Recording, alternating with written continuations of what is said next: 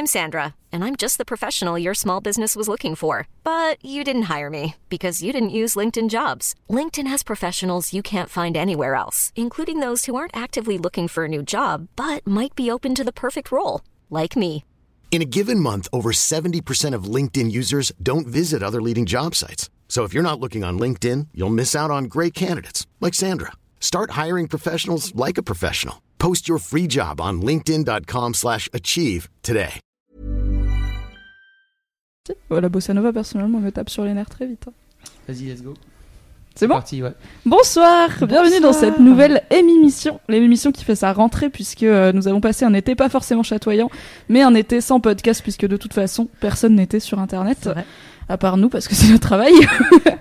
Euh, J'ai la joie d'accueillir trois très belles personnes euh, pour euh, cette émission 100% féminine, à part Fabrice, l'inénarrable Fabrice Florent. Coucou. Qui est à la technique et qui va relayer vos commentaires en live sur YouTube, sur le forum Mademoiselle et sur Twitter avec le hashtag Team Éclopé, si je ne me trompe pas. Euh, Enfin, c'est oui. hashtag Team Éclopé, bien joué. Tout à fait. C'est parce que c'est moi qui l'ai choisi. Ça fait plaisir. Euh, petit tour de table, on commence avec Aude Goni-Goubert. Bonsoir Aude. Bonsoir. Aude que vous avez pu apercevoir notamment à la nuit originale, qui est actrice et euh, qui a accepté de venir pour la première fois en émission. Merci Absolument, beaucoup. mais merci de me recevoir. À ma droite, Clémence Bodoc. J'ai envie de dire euh, une habituée des micros de mademoiselle.com évidemment. Bonsoir. Petit regard suave. Où elle est journaliste politique, euh, entre autres. Et, euh, et vegan, euh, c'est la caution vegan de l'équipe, c'est notre quota. et on a également Marie, étudiante en sciences sociales. Bonsoir Marie, Bonsoir. qui vient aussi pour la première fois. Il faut parler Oui. très près du Oui. micro. Ah, ici Oui, C'est là bon, c'est bien. l'herpès Là t'as l'herpès de tous parfait. les gens qui sont passés euh, au podcast et tout, c'est cool. C'est qu'il y a des gens célèbres aussi, les gens. Ouais. De l'herpès qui se revend cher. Et le thème de ce soir, comme vous avez pu le deviner sur le euh, à partir du hashtag ou si vous avez lu l'article par exemple, c'est euh, la team éclopée puisque le point commun entre toutes les personnes qui sont là, en plus d'être résolument swaguées, c'est de s'être pété un truc euh, de Ou façon deux, plus ou moins rest- Ou ou deux. deux pour les gens doués. Euh, je vais commencer par ma belle histoire parce que je sais que Fabrice l'aime beaucoup. Donc, je me suis personnellement, un beau soir de 1er mai, où je suis allée, n'est-ce pas, faire la bringue avec quelques copains pour fêter le- les jours fériés, euh, je suis allée danser sur une péniche. Il se trouve qu'il pleuvait et que les gens avaient ramené de l'eau sur leurs chaussures et que le sol de la péniche était en bois et intégralement mouillé. J'ai donc, en faisant un mouvement de rock acrobatique type twerk sur Uptown Funk, Mhm. je suis tombée, je chue, je chutais euh, d'une marche environ grande comme un demi-trottoir. Et euh, j'ai réussi à tout tomber sur ma cheville gauche, euh, ce qui a donné une belle double fracture malléolaire. Vous savez, c'est la petite boule qui fait super mal, genre quand on se la cogne contre la pédale du vélo, et ben je l'ai cassée en deux endroits. Yeah Bravo Mimi. Est-ce que tu... je sais ce que ça j'avais- va faire. J'avais très peur des jingles euh, bruit de Oui, trucs bah oui. cassés, mais merci de parler en Mais non, c'est pas, c'est évidemment pas ça qui va mettre. Non, j'ai, mais non, j'ai, pas, j'ai pas Uptown Funk, mais j'aurais bien aimé le mettre. Oui, parce que depuis, il faut dire que la passion de Fab est de m'envoyer absolument dès qu'il le peut des vidéos de lui en train de chanter d'Uptown Funk, de ses filles en train de chanter Uptown Funk, des gifs d'Uptown Funk comme ça pour rien. Donc, euh, Dès que j'entends Uptown Funk dans la rue, n'importe où, je, le- je filme et j'envoie à Mimi. C'est, Ah, un running gag de sans mon fin, cœur. en fait. Vraiment, Oui, qui fait rire euh, environ une personne et demie, Non, toi, déjà. c'est la demi, c'est surtout toi. J'ai donc euh, passé trois jours sympathiques à l'hôpital, on m'a opéré, on m'a mis euh, des vis et tout ça, et euh, j'ai eu un plâtre pendant 40 jours, et je viens de finir ma rééducation. Ce que tu ce que tu préciser, Mimi. Ah oui, bah oui, le, timing. contexte. C'est le timing. Timing parfait puisque Fab venait de s'envoler pour euh, de 12 jours de vacances en famille à New York et le dernier message que je lui avais envoyé était un truc très pro qui lui disait écoute Fab, c'était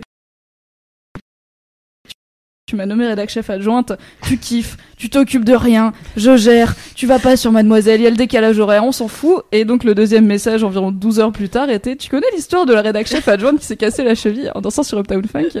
Car j'étais à l'hôpital en train de sangloter et euh, j'étais pas d'une humeur très festive. Et c'est donc Clémence Bodoc, je te remercie à nouveau, qui a géré l'intérim euh, chefferie, ce qui l'a ravi. Ah, C'est-à-dire que j'ai reçu un, un- j'étais au cinéma, normalement j'éteins mon téléphone et là pour une raison inconnue je l'avais pas éteint. Donc il vibre, je regarde et je vois SMS qui me dit Clem, euh, je suis à l'hôpital, j'ai la cheville fracturée, est-ce que tu peux publier une liste d'articles? Et je me dis je vais regarder jusqu'au bout et je relirai Le professionnalisme est mort, hein, mesdames et messieurs. Tu aurais dû sortir de la salle, courir vers l'ordinateur le plus proche pour publier les articles sur mademoiselle.com. Je me suis vraiment dit à ce moment-là pourquoi, pourquoi j'ai lu ce SMS. Tu vas donc laisser le film, le temps du film pour que la panique t'envahisse proprement, ce qui était Le, le un déni. smart move. La, la vague de déni était pendant le film. Je- C'est les cinq étapes du deuil, tu sais, qui commence avec le déni, après la colère, l'acceptation, tout ça. En sortant, pour le coup, j'ai j'ai relu le SMS et je, je, je suis venue directement au bureau. Alors, samedi Ah. après-midi. Et non euh, pas à l'hôpital pour Ah venir non, te car voir. j'étais à Lyon. C'était c'était Voilà. à Lyon. Oui, et que du coup je suis restée, euh, puisqu'en plus c'était pile au moment où je comptais déménager à Paris et tout, je suis restée 40 jours dans mon lit, environ. Et j'adresse un petit big up à ma petite sœur qui était euh, ma colocataire à l'époque et qui s'est tellement bien occupée de moi et je sais tellement pas ce que j'aurais fait si j'avais vécu toute seule avec mon chat à la con qui sait pas faire les courses. Mm. Donc, big up Doudou, Tu ma venu vivre avec moi. Ah oui, ah, ça aurait été bien. Ah dis, Domino's Pizza tous les soirs. Ok. Euh, passons à toi Aude, qui t'es Ah. pas mal murgé aussi. Alors toi c'était le 1er mai, moi c'était le 9 mai. Euh, voilà et je j'ai voulu rendre service. J'étais extrêmement fatiguée et je pense que c'était une période où globalement je tirais sur la corde et je pense que ça joue aussi beaucoup dans les accidents. Et hum, je venais de descendre de cheval comme je fais cinq fois par semaine et là euh, on m'a dit euh, oh mais euh, il faudrait monter ce poulain en débourrage. C'est la huitième fois qu'il va se faire monter de sa vie et personne j'ai personne pour le monter. J'ai dit mais je le fais. C'est quoi un débourrage? C'est quand le cheval n'a jamais été monté euh, et qu'on lui lui apprend à à, à supporter le cavalier. Quoi, sur tu crois avec, euh, tu crois les chevaux nés avec un cavalier sur le dos quoi ça se passe Donc du coup, je dis, ben, je le fais. Et puis je, je prends un gilet de sécurité, qui est important dans l'histoire, euh, parce que je mets trois fois par an euh, globalement. Mais là, je me dis, tiens, je vais le mettre. Et je pars sur le chemin et tout se passe vraiment extrêmement bien. euh, jusqu'à un nid de guêpe qui, euh, enfin un essaim de guêpe qui, euh, qui attaque euh, le poulain sur lequel j'étais. Or, on peut pas, euh, enfin quand c'est quand c'est un poulain, on peut pas l'arrêter comme si c'était un vrai cheval. Donc j'ai préféré, comme il est parti en rodéo vraiment très violemment, j'ai préféré m'éjecter. Donc je me suis éjectée, euh, à peu près calculé, sauf que je me suis éjectée un tout petit peu trop sur la tête. Euh, donc dans l'adrénaline et dans l'arrogance, j'ai dit je remonte tout de suite. Voilà, un peu trop de un, mauvais cocktail, adrénaline, adrénaline plus euh, orgueil. J'ai dit je remonte tout de suite et en fait je suis remontée à moitié inconsciente. Donc en fait quand j'ai reposé le- les fesses sur le cheval, il y avait plus rien, j'avais plus aucun souvenir, voile blanc total. Ma coach qui était là m'a dit tu n'étais plus dans ton corps, il y avait plus que l'enveloppe. Et donc je me suis reposée un peu lourdement, ce que le poulain n'a pas supporté, donc il s'est mis debout, il est parti au grand galop, il m'a amené sur la route pour m'éjecter proprement. Donc je me suis cassé le l'humérus en trois parties, ainsi Donc, que Pour ceux qui n'ont pas la vidéo, l'humérus c'est dans le bras. Je le dis parce que moi je le ici. sais pas. Maintenant ça brille du coup, voilà. Oui. C'est ici, je me suis cassé C'est le- entre l'épaule et le coude. Ah oui, c'est pour ceux qui n'ont pas la vidéo. Donc quand je dis Oui. c'est ici, ça ne sert à rien. Euh, bien. Non mais du coup tu as Euh, bien monté ta belle veste. J'avais Bon, pas alors pour ceux qui n'ont pas la vidéo, oh t'as une magnifique veste rouge avec des empiècements euh, Euh, brillants, pas aluminium poubelle un peu. Non, un peu du, du turfu, tu vois. Voilà. et, euh, et je me suis cassé aussi la main gauche, mais ça aurait pu être bien pire vu que mon gilet de sécurité, qui est un truc extrêmement épais, est enfoncé actuellement comme une carrosserie de voiture. Donc si ça avait été mes côtes, en fait, j'étais morte. Euh, voilà, et je suis restée 30 minutes inconsciente en attendant que les pompiers arrivent. Euh, et puis j'ai été opérée 36 heures après, parce qu'il faut quand même se dire que dans les hôpitaux euh, publics, eh ben, il y a beaucoup de gens, il y a peu de place. Donc, euh, quand c'est pas une urgence d'avoir le, le bras qui fait 67 fois son volume et en trois morceaux, ben, on passe 36 heures après sur la table d'opération. Mais est-ce que tu avais des drogues? Et j'ai eu beaucoup de drogues en tout genre, euh, mais c'était pas, ça, ça a pas complètement annihilé la, la douleur. Et surtout, j'ai eu moult complications puisque je suis ensuite euh, rentrée chez moi et que mon bras a nécrosé. Il est devenu tout noir. Euh, On m'a proposé de le couper. J'ai dit non. Euh, Non, celui-là, je l'aime bien. Et, non, on n'a pas eu ton histoire encore, c'est elle est bien qu'on en rigole du coup. Et non, j'essaie de la faire courte et du coup ça. Et, J'essaye de la faire Heureusement que tu l'as fait pas longue. hein. et voilà. Et du coup, et du coup. Après ces quelques jours de retour à l'hôpital où je dis que globalement il y a un problème et que au-delà de mon bras qui, qui est noir, il y a un autre problème et qu'on vraiment on me prend pour une conne. euh, et que ça- enfin, globalement ça s'est très mal passé à l'hôpital. Je me fais rapatrier dans un autre hôpital où là on m'annonce donc neuf jours après que on m'a oublié une très grave fracture à la main gauche qui fait que si on m'opère pas tout de suite, je ne retrouverai jamais l'usage de ma main. C'est pas vrai. Voilà. Donc réopéré, donc j'avais de l'autre côté euh, fracture déplacée, décollement osseux euh, dans la main gauche. Et là, t'es avec nous ce Et donc j'ai passé huit en pleine semaines, moi, euh, huit semaines euh, avec les deux bras comme ça, à, à contacter Clémence Bodoc pour savoir comment on fait pour aller aux toilettes. Véridique. Beaucoup de questions qu'on apprend à se poser un peu, euh, un peu sur le, sur le tas. hein. Tellement hâte voilà. de témoigner. Ah bah, en plus, passer après ça, ma grande de rien, vraiment. Voilà. Et j'ai fait les- la version courte. Et donc là, tu es. euh, tu es Alors là, je suis. Donc ça, c'était le 9 mai. Nous sommes le 8 9 septembre. 8 septembre. Donc ça fait 4 mois. Et je suis toujours en rééducation. Mon- ma main gauche va très bien. Enfin, euh, j'ai quasiment tout retrouvé. Et mon bras droit, en revanche, n'est pas calcifié. Je ne peux euh, toujours pas conduire, ni reprendre de scooter, ni remonter à cheval, ni... et mon os n'est pas réparé. Remonte à cheval, tu vas remonter à cheval. Évidemment.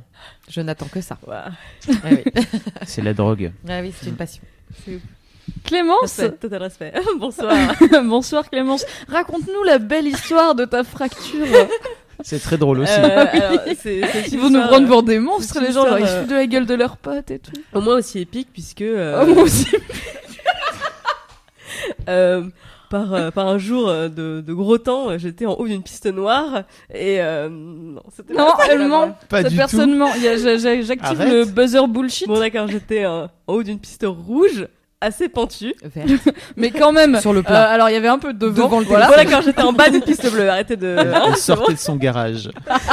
Euh, alors en fait, j'étais j'étais au sport d'hiver. Euh, euh, Quelle idée. je fais du snowboard depuis un peu plus de 10 ans. Euh, pas très bien, il est vrai, mais du coup, ça veut dire que je prends aussi très peu de risques. Hein. Euh, j'ai un casque, j'ai un squelette de colonne Parle-nous de tes vertébrale. ouais, J'ai vas-y. des protèges poignets, j'ai des genouillères, euh, voilà. Enfin, globalement, moi, je suis euh, la randonneuse de neige. Et euh, deuxième jour, euh, mise en jambe. Je vais t'en faire un t-shirt. Randonneuse de neige. Les gens vont croire qu'on a en bu, rigole, hein. alors que vraiment pas du tout. Et nous ne sommes plus sous morphine, aucune de nous. Ça fait très longtemps la morphine. On en rigole, mais c'est partie du processus, je pense, de, de guérison. On y reviendra. Euh, non, et du coup, vraiment, deuxième journée, euh, c'est, c'est, la première journée, c'est celle où tu fais vraiment gaffe parce que tu sais que c'est le jour où, si tu tombes, tu, tu vas mal tomber, tu vas te faire mal. Donc, vraiment, tu fais gaffe. La deuxième journée, j'étais déjà plus en, plus à l'aise sur le, sur la planche, ça allait bien. Dernière euh, descente d'une piste que j'avais déjà fait cinq fois en deux jours. En plus, c'est la piste qui permet de redescendre tout en bas dans la vallée. Euh, dernière descente de la journée, donc euh, dernier 500 mètres, je m'étais arrêté euh, et euh, j'avais enlevé les protèges poignets, euh, je sais plus pour euh, quelle raison précise, c'est et peu importe. Il Pour te restait 500 gratter les mètres. fesses. Sans doute. Écoute, sans doute, on va dire ça. Il restait 500 mètres, vraiment, je voyais le bas de piste, euh, il y avait pas de pente, euh, tout va bien. Je fais trois quatre virages et euh, en bas, j'essaie de, de m'arrêter et s'arrêter en snowboard, normalement, tu t'arrêtes pas euh, en position assise, tu t'arrêtes euh, en position plutôt, enfin, face à la face à la pente, pardon. Pour tomber, si tu tombes, tu tombes à genoux avec tes mains devant. Euh, pour éviter justement de tomber en arrière. Ce qui est très dangereux, les venir. enfants, ne faites pas ça. Vous le voyez venir. Oui. Et là, forcément, puisque j'allais pas très vite, je voulais m'arrêter en arrière et m'asseoir dans un même geste gracieux et majestueux. de randonneuse de Euh, neige. Voilà. et évidemment, ben, fin de journée, tout le monde a chassé la neige, il n'y a plus que de la glace. Et je me suis pas arrêtée, en fait. Je suis juste tombée en arrière sur, euh, sur les mains, qui bien sûr n'avaient pas de protège-poignet. Je sais pas si on voit bien mes mains à la caméra, mais j'ai vraiment des poignets, enfin, pas très épais du tout. Euh, Qui- voilà, c'était pas des leur poignets Et euh, globalement, sur le coup, bah, je- je- j'ai un choc et je l'ai mis directement sur la poitrine en, en croix comme ça en me disant Hum, Je me suis fait mal. Mais un peu comme quand on tombe euh, sur le coccyx et on, on a le souffle coupé, on se dit genre Ah putain, je me suis fait mal, euh, je dois reprendre mon Que souffle, tu ça respires par le cul, toi. Comme le pingouin. Pardon, comme le pingouin. D'accord, quand elle se fait mal au coccyx, elle a le souffle coupé. Pardon. Voilà. Il se trouve que je faisais, tellement euh, je faisais, je faisais ce, ce- ce séjour avec euh, un frère qui, euh, étant un, un très bon cycliste, en fait, il fait du BMX. Euh, il s'est déjà cassé plusieurs os. Donc, du coup, euh, de retour à, à notre chambre d'hôtel, il me met les mains sur l'eau froide, il me fait faire des mouvements et tout. Donc, il me dit, c'est pas cassé, Ah, c'est une entorse. Oui, Euh, t'inquiète pas, pas. médecin. hein. Donc, c'est euh, peut-être un très bon mais bon, c'est vrai que moi-même, je suis pas très sensible à la douleur, donc euh, c'est vrai que j'arrive à bouger les mains. Donc je me suis dit, euh, ouais, je suis un peu en état de choc et tout, mais c'est vrai que je suis tombée dessus, ça, ça ira mieux demain. Ça n'allait pas du tout mieux demain. ça va jamais mieux le lendemain. Euh, et le lendemain, j'avais plutôt deux manchettes euh, très très euh, très très enflées, avec une jolie couleur violacée et sur un œuf de caille là. Du coup, on est quand même allé faire une radio. C'était pas cassé. non, bah non, bah non, pas du tout. Ouais. Donc on va, on va faire une radio. égratignure. Donc c'est une station autrichienne. Ah, plot twist. C'est une station autrichienne. du coup, Plot twist, vous l'aviez pas vu venir, la gars Les gens parlent J'ai bien fait de faire la version courte parce que du coup tout. Mais non, mais c'est parce qu'elle passe après toi, donc elle développe pour faire genre, bah, je suis tombée en snow, voilà. Hein, c'est nul, tu vois, C'est important, c'est important. Parce que forcément, t'arrives dans un endroit. euh, euh, moi, j'ai fait allemand en primaire, tu sais, ça, ça remonte un peu assez, Ok, assez là on est longtemps. repassé sur primaire. non, parce que J'avais pour tout vous huit dire, Et ma à prof ans- d'allemand de CE2, Faut- tu- tu- j'ai les deux mains, je peux rien en faire. euh, je comprends pas ce qui se passe. pers- les gens me parlent ou, me, me disent des trucs, je comprends pas ce qui se passe. Donc on me fait faire des radios. Moi, je regarde la radio. Sur la radio, vraiment, tu sais, je, je vois rien. Je me dis genre, ok, c'est bon, c'est pas cassé. Donc là, j'attends le chirurgien C'est là qui où vient. radiologue est un métier également. également. C'est ça. J'ai appris ça. Et pas un hobby. du coup, là, le, le chirurgien, elle arrive, il me regarde, il, il- il me regarde, il fait genre Beide gebrochen. Alors, en allemand, les amis, ça veut dire les deux sont cassés. gebrochen, c'est un verbe irrégulier. Brechen. Pendant sa convalescence, elle a eu Voilà. le temps d'apprendre l'allemand. Voilà, voilà. Donc, s'en est suivi une petite séance de remise en place d'un petit morceau, euh, celui qui était sous l'œuf de caille, qui fut euh, extrêmement agréable. Où, en elle- gros, on euh, on je se- sais pas si vous voyez qu'elle pleure, mais je pense qu'elle pleure. aux. On te tient le, le bras euh, vers le bas avec une sangle et euh, t'as les, trois- les doigts pris dans un, dans un espèce de trapèze qui, qui tire sur les doigts en haut. Donc c'est c'est en gros, c'est pour euh, comme ça, euh, réduire la fracture. Mhm. Voilà. Et euh, du coup, ça, étire tout pour que le chirurgien puisse venir euh, replacer euh, l'os, je sais pas exactement comment. Ça fait très très mal. J'ai fait un peu un bruit de chat qu'on égorge. voilà. Avant ça, il y avait l'anesthésiant dans le- dans l'œuf de caille. C'était aussi extrêmement agréable. Aïe. Donc voilà. Et euh, je suis sortie avec euh, deux magnifiques plâtres. euh, On un, a des photos. Un à droite euh, qui, qui partait de en dessous du coude jusque qui prenait le pouce et, euh, et à gauche qui euh, qui était vraiment comme une, une manchette, une très élégante manchette. Euh, J'avais eu le choix de la couleur, donc je les avais pris bleu parce que Ah, c'est sympa quand même. voilà. T'as c'est- dit blau et tout, C'était pour rappeler euh, mes yeux. Bleu comme les garçons. euh, C'est la théorie du gender. On m'a proposé rose, j'ai dit non. Ça va, un drame à la fois. Ça t'aurait donné bonne mine. Voilà, voilà. Donc, a priori, je n'avais pour 4 semaines à, à gauche et 6 semaines à droite. Et effectivement, c'est le temps de plâtre que j'ai eu. Et euh, le chirurgien en France qui m'a qui m'a récupéré m'a dit que euh, il y aurait pas euh, il y aurait pas de rééducation. Lol. Meilleure Bonne blague. Juste pour. euh, C'était. C'est quand que tu t'es cassé les poignets? Euh, ça devait être, c'était le, le 23 février, un truc comme ça. Je... Voilà, donc on a, on a globalement enchaîné les plâtres. hein. Elle, elle s'est Ouais. débarrassée des siens et je pense que deux semaines après, j'étais euh, Oui. j'étais sous morphine en train de dire Ouais. Oh Fabrice, je peux pas faire le truc. Oui, c'était encore à l'époque où je pouvais pas trop tourner des poignées de porte. euh, c'est amusant ce, ce mythe de la réduction de fracture, hein, parce que moi dans le camion de pompiers, ils m'ont dit on va vous remettre le pouce en place, mais le chirurgien qui m'a opéré donc neuf jours plus tard m'a bien annoncé qu'ils avaient juste tiré dessus. Globalement. Elle tire sur mon doigt. Voilà, ils ont vraiment juste tiré dessus. Parce qu'il m'a dit non, ils n'ont rien fait, ils ont tiré. voilà. Et toi, Marie, qui est quand même la mieux guérie de nous toutes, puisque toi, ça remonte euh, Ça fait à plusieurs déjà années. 6 ans. Qu'est-ce qui t'est arrivé Euh, J'avais décidé d'abandonner la danse parce que euh, j'étais, j'avais débarqué à la campagne et que, euh, embourgeoisement oblige, euh, je me suis mise à l'équitation. Quelle idée Voilà, donc euh, Arrêtez j'ai- de faire du cheval en C'est fait. dangereux. Vraiment, c'est-. Pourquoi faire ça? C'est vachement bien. C'est Non. marrant. Bof, euh, franchement, j'en ai fait, je me suis cassé le bras, bof. Pas terrible. je suis pas remontée. J'ai appris la leçon, je fais non, en fait, je vais pas faire un truc où quand tu tombes, t'es- après, t'as t'as- t'es le bras dans le plâtre. C'est chiant. Moi j'ai un frère qui est passé 9 mois et demi en réanimation à cause d'un cheval. Donc finalement. Ah bon En réanimation, en rééducation? Ré- réanimation. Réanimation, Genre, il c'est Ah bah, s'est dans fait le botter par un cheval. et- ouais, il s'est fait botter par un cheval et il a été ouvert de, de haut en bas, euh, duodénum éclaté, fois dehors. Donc là, euh, bon, les fractures, on, on reste. Fais pas- du cheval? Et oui. Au grand désespoir de mes parents. Donc autant dire que quand j'étais dans le camion de pompiers, j'entendais mon père plus jamais, hein On arrête les conneries maintenant Les chevaux, j'ai dit ça suffit Donc, euh, Eh non, c'est cuit parce Et que voilà. tu vas y retourner. bien évidemment. Pardon, vas-y Marie. Non, pas de souci. Et, euh, et donc, jour d'orage sur un. Un- c'était même pas un cheval, c'était un poney, putain, j'ai honte. C'est 1m40, c'était un truc non, tu vois. Bon, c'est à peine plus petit que moi, tu sais, on, c'est- on peut se faire mal. Hein. Pour essayer tout à l'heure. Udada.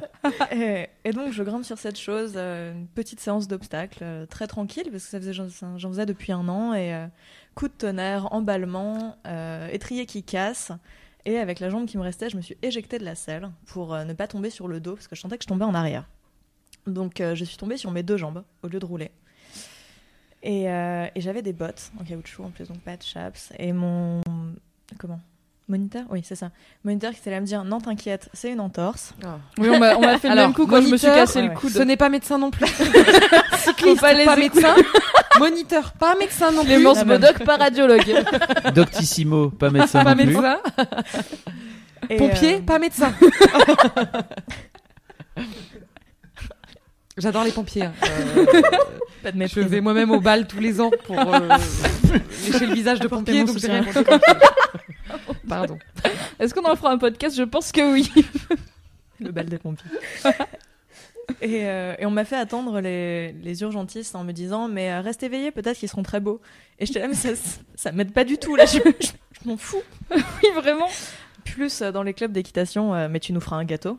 Évidemment. Bah oui, parce que quand tu tombes dans un club d'équitation, tu dois faire un gâteau. Quand Alors tu es vraiment celui qui pense que parce qu'il m'a filé un cheval boiteux, je me suis pété le bras et je vais lui faire un gâteau en revenant. Et du coup, t'as eu quoi Quoi Du coup, j'ai eu triple fracture de la malléole interne à la cheville droite.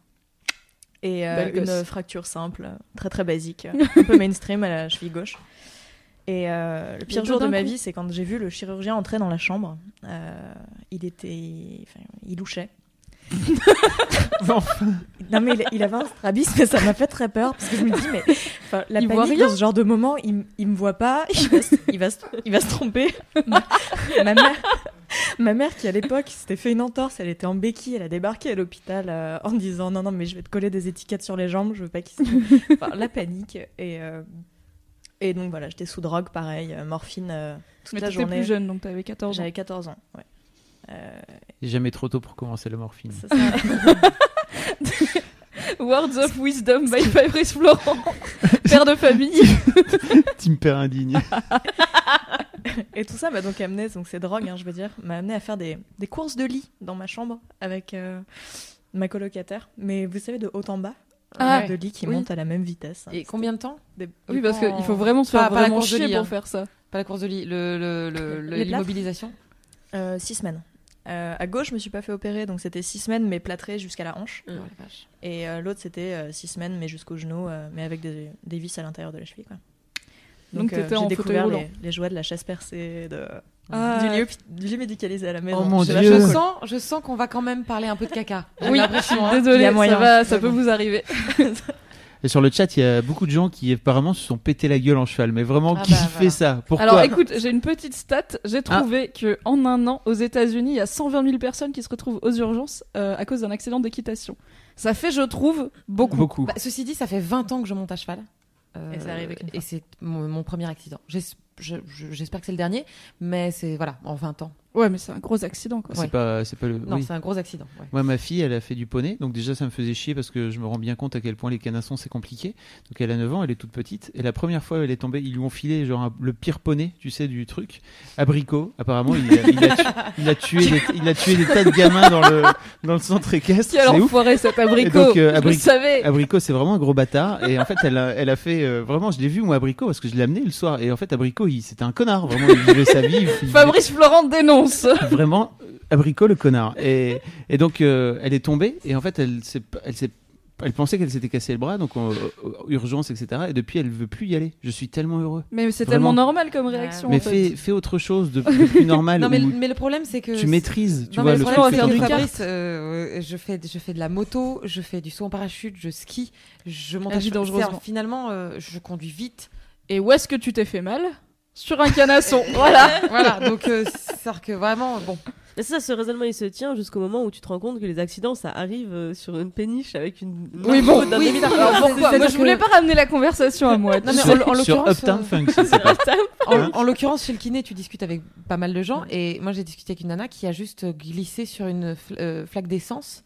Euh, et qui a eu la cheville pétée en trois morceaux quoi. Aïe. Euh, mais en, en mettant juste son essence et en plus ses potes étaient morts de rire quand euh, ça lui est arrivé parce que juste elle est tombée comme ça et en fait euh, Alors la chute, c'est drôle.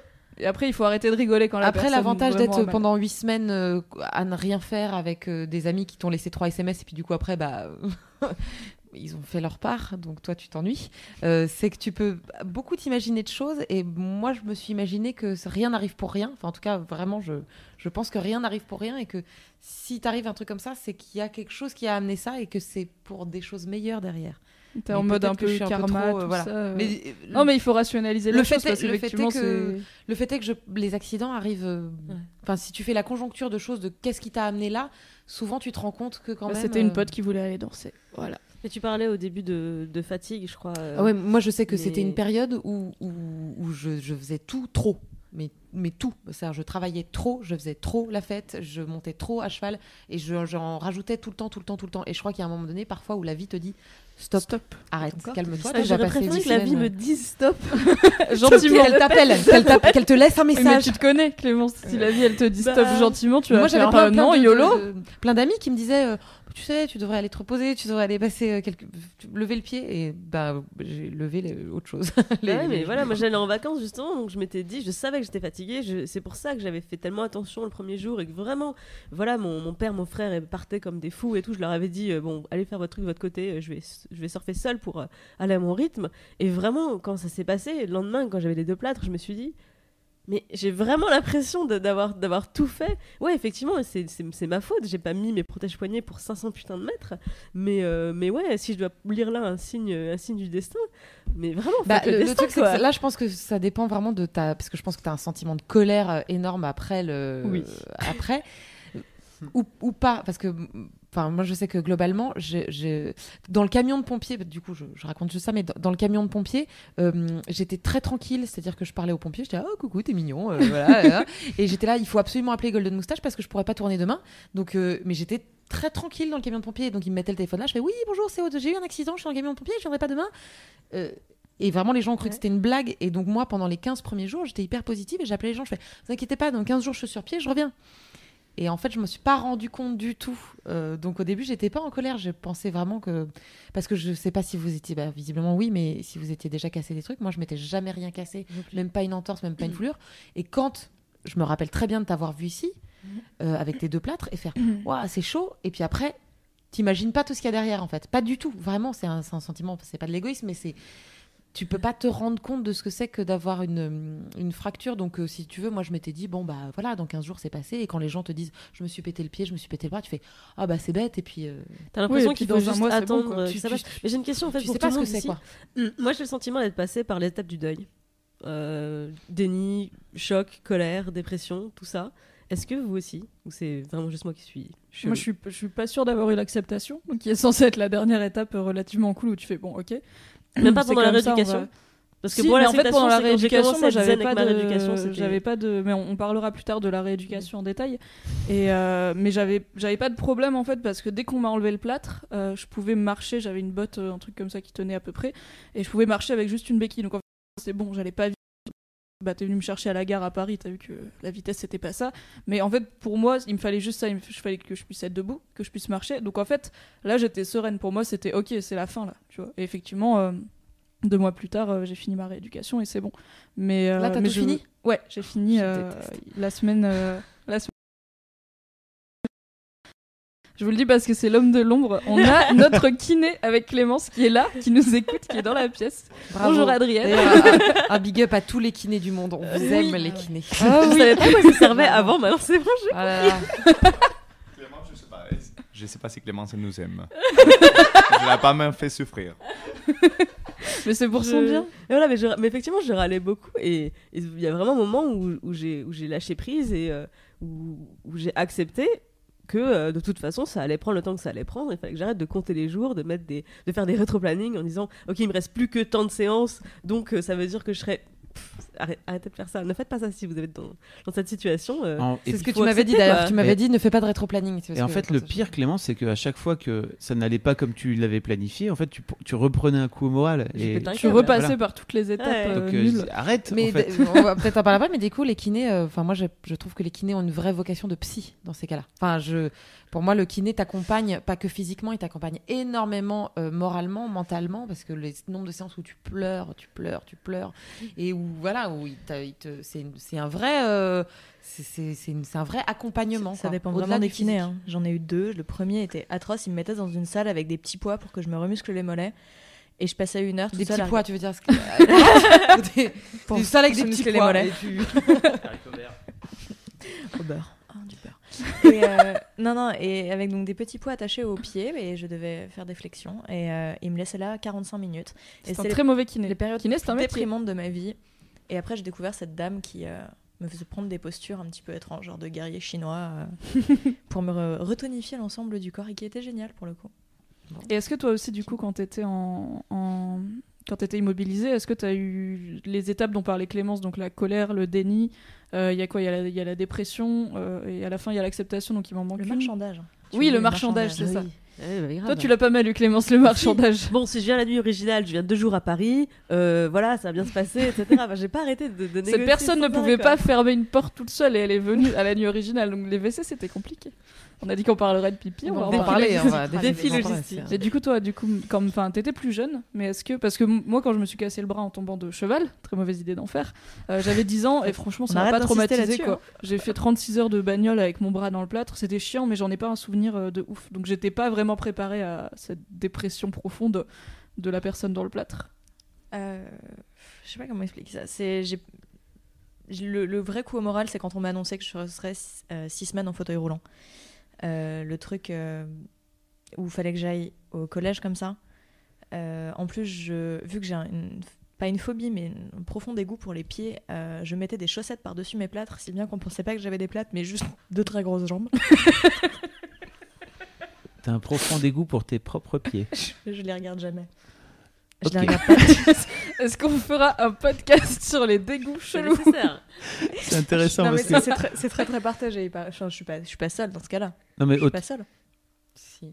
Alors, autour de cette table, je pense que si. mais autant, autant que t'aimes pas les pieds des autres, pourquoi pas Mais en fait, que tu n'aimes pas tes propres. Enfin, bon, c'est la première fois que j'entendais c'est ça. vraiment c'est pour quelque ça. chose de fonctionnel. Enfin, c'est- c'est pas, c'est pas moche, c'est pas, c'est juste neutre, mais faut pas que je les vois trop parce que, bah, parce que ça nous porte toute la journée, que c'est, enfin, pour- déjà pour qu'on ait des orteils, mais c'est pas le sujet. vraiment Mais parce que sinon, on peut pas marcher si on n'a pas d'orteil. On Juste pourrait ce, qui est, très- ce qui est irrationnel, c'est de se dire, euh, quand tu prends du recul, se dire six semaines en fauteuil roulant, bon, t'as des gens qui passent toute leur vie, donc. euh, C'est ça. Ah oui, voilà, mais alors que, faut- avec je- le recul. Mais évidemment, sur le coup, tu peux pas. euh, sur le coup, tu malheureusement, tu peux pas avoir de Bah, recul. J'avais deux petites sœurs qui me rappelaient quand même régulièrement euh, que, euh, que ma condition était affreuse et que je pouvais pas aller aux toilettes toute seule et que ah, ah, tu vas devoir dormir dans le salon. Bon. que, que des micro trucs. Et quand t'as j'imagine, 14 euh. ans et que tu commences à sortir, et ben t'es t'es embêté. Et, Mm. euh, et le premier jour, tu débarques au, au collège dans ton dans le véhicule qui t'y amène parce qu'il faut un véhicule spécial, ça tient pas dans, le, dans la bagnole de tes parents et euh, même si j'avais la chance d'être dans un collège de plein pied, donc euh, tout plat, on pouvait, cool. faire, on pouvait faire des courses dans les couloirs et tout. Je me suis fait plein d'amis à cette période-là. Et, euh, et c'était le les deuil, euh, le C'était les, tellement. oui, les étapes. euh, Est-ce que, en fait, comment t'as vécu le fait d'être immobilisé? Donc toi, c'était pire que. Enfin, moi, je pense qu'être en fauteuil roulant, c'est pire que nous trois. Parce que, euh, parce que ça t'empêche vraiment de faire plein de trucs. C'est mon avis. Personnellement, déjà en béquille, Tu je sais que je me suis faire. beaucoup euh. posé la question est-ce qu'il vaut mieux les pieds que les, jambes, les mains? Enfin, Bah, ça, c'est le grand débat parce que Clémence Et- était déprimée de pas pouvoir écrire. Moi, j'étais déprimée de pas pouvoir sortir de chez moi. J'ai vraiment passé 40 jours chez moi. Et c'était Franchement, long. quand tu peux rien porter, même pas ouvrir un ordinateur, même pas tenir un livre, même pas aller aux toilettes, même pas écrire un texto, et que tu es obligé de te, te remettre à Siri qui te fait plein de fautes d'orthographe, et quand t'es un peu euh, un obsédé des fautes d'orthographe, je peux te dire que. se déplacer, c'est pas avoir euh, les deux pieds qui fonctionnent. C'est que moi, la, la première, euh, même j'ai envie de dire les deux premières semaines avec les deux barres en plâtre, je me déplaçais pas. Enfin, Bah je- oui, bien sûr. Parce que t'as pas l'équilibre. La première semaine, puis vraiment, j'avais pas d'équilibre. T'as tellement tout. de douleur aussi. Ils sont, les bras, c'était pas dans une position. euh, Enfin, j'avais pas les deux bras comme ça. Enfin, il y en avait un qui était bizarre et tout. Enfin, il faut les mettre en échec. Enfin, c'était. T'as pas d'équilibre en fait. Tu peux pas te déplacer. Mais en fait, pour les jambes sont faits les béquilles, les fauteuils roulants, mais en fait, finalement, pour les bras, ben. Bah, pour les bras, tu te démerdes. Ouais, voilà. bah ouais, je c'est comme ça. Mais euh, euh, moi, comme, je, comme je me suis pas rendu compte, Napoléon, euh, comme je me suis pas rendu compte, j'ai pas eu le. Enfin, moi j'ai eu la déprime après quand on m'a annoncé que. Je, je pense que le le moment le plus violent, c'est quand le chirurgien me dit. donc voilà comment c'est passé. Il me dit. Donc vous ne remonterez pas à cheval avant six mois. Réaction de Aude. Phrase du chirurgien. On va vous mettre sous l'exomile. Voilà. Tellement j'ai hurlé. Donc je pense que ça, ça a été le truc le, le plus gros coup au moral, c'est quand on m'a dit que je remonterais pas à cheval avant six mois. Et j'espère que c'est six mois, parce que là, c'est pas encore gagné.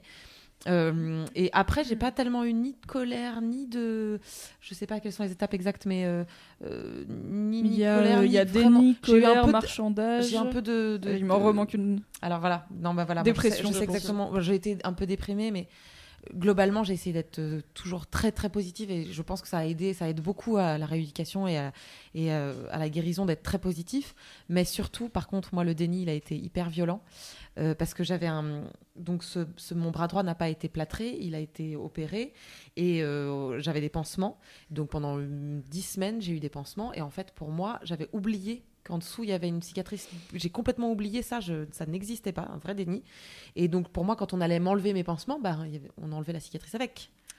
Et en fait, quand on m'a enlevé le pansement, je suis tombée devant la glace et j'ai pleuré non-stop pendant 24 heures.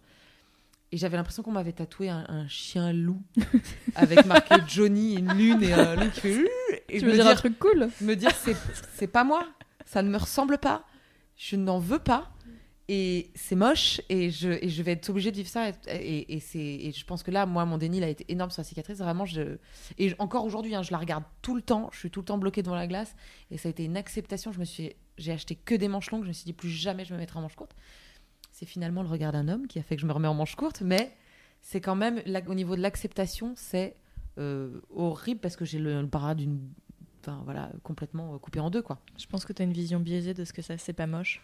Oui, parce que Alors- du coup, elle nous l'a montré. Non, mais c'est du pas, coup, euh, euh, c'est pas dégueulasse, Du coup, moi, je, enfin, je, enfin, je- vraiment, même pour avoir un rapport intime à quelqu'un, j'étais persuadée que j'allais répugner tout le monde. Enfin, c'est vraiment un- un- une acceptation. euh, c'est vraiment physiquement, tu dois accepter un truc que tu n'as Donc pas on choisi. peut faire un podcast sur les dégoûts bizarres. Parce Ouais. que- J'allais j'allais dire c'est à cause de tes pieds peut-être. Peut-être à cause de mes pieds. Non, mais c'est vraiment, pour le coup, y a- je, je- et je pense que je suis encore dans une phase où j'essaye de l'accepter, mais parce qu'elle est moche, euh, ma cicatrice, parce qu'elle était, parce que évidemment, quand on t'ouvre au bout de 36 heures, les tissus sont tellement euh, euh, pas contents qu'ils se mettent pas dans le bon. Donc la cicatrice, elle est pas à droite, c'est pas beau. euh, c'est douloureux, donc c'est vraiment tu passes par un, un truc un peu bizarre. Mais c'est vrai que voilà, moi, vraiment je pensais que sous le pansement, vous avez schlac et il y a plus de cicatrice en dessous. C'est pas vrai. Ce serait beau, mignon. ce serait pas mal. Les étapes du deuil, c'est le choc et le déni en premier. Ensuite, c'est la colère, c'est le marchandage, c'est la dépression et c'est l'acceptation. Voilà. Moi, j'ai j'ai eu pas mal le choc et le déni puisque je pensais quand même, donc j'ai été opérée un lundi. Euh, je je n'ai pas annulé mon billet de train pour Paris le mercredi. C'est-à-dire que je pensais que, en fait, je prends un, je prends un taxi qui me dépose à la gare, je clopine avec mes béquilles. Je vois, tu vois, il y a des, plein de gens dans la vie qui ont des béquilles qui gèrent trop bien. Alors, moi, une poule avec un couteau, donc non. Euh, je mets mon sac à dos, je vais à la gare avec mes béquilles. Il y a bien quelqu'un de sympa qui va m'aider à, monter- à monter dans le train s'il y a une marche. Et puis, salut, je vais faire ma vie à Paris. Mais tellement pas. En fait, le trajet, du coup, je suis partie de l'hôpital. Et le trajet entre eux, déjà, le- ils, ils t'apprennent en environ 12 minutes, ce qui est très court, à utiliser des béquilles à l'hôpital, où ils te font faire euh, genre trois marches vers le haut, trois marches vers le bas. Donc au bout de 3 mètres, je pense que j'étais en sueur, j'étais pas bien. En plus, euh, après l'opération, l'anesthésie, euh, donc c'était pas général, mais c'était genre euh, dans la colonne vertébrale, le truc sympa, on est content. Comme pour les accouchements? Voilà, j'ai eu ça et euh, je, je déteste les aiguilles. Donc j'étais vraiment tellement pas sereine qu'on me mette une aiguille dans la colonne, mais euh, non, tu l'as pas il m'avait dit que j'aurais moins mal après, donc euh, ce qui peut-être était vrai, mais j'ai douillé quand même. Et j'ai pris un taxi pour aller de l'hôpital qui était environ 3 minutes à pied de chez moi. À chez moi, avec ma jou- toujours gentille petite sœur qui m'a qui m'a accompagnée.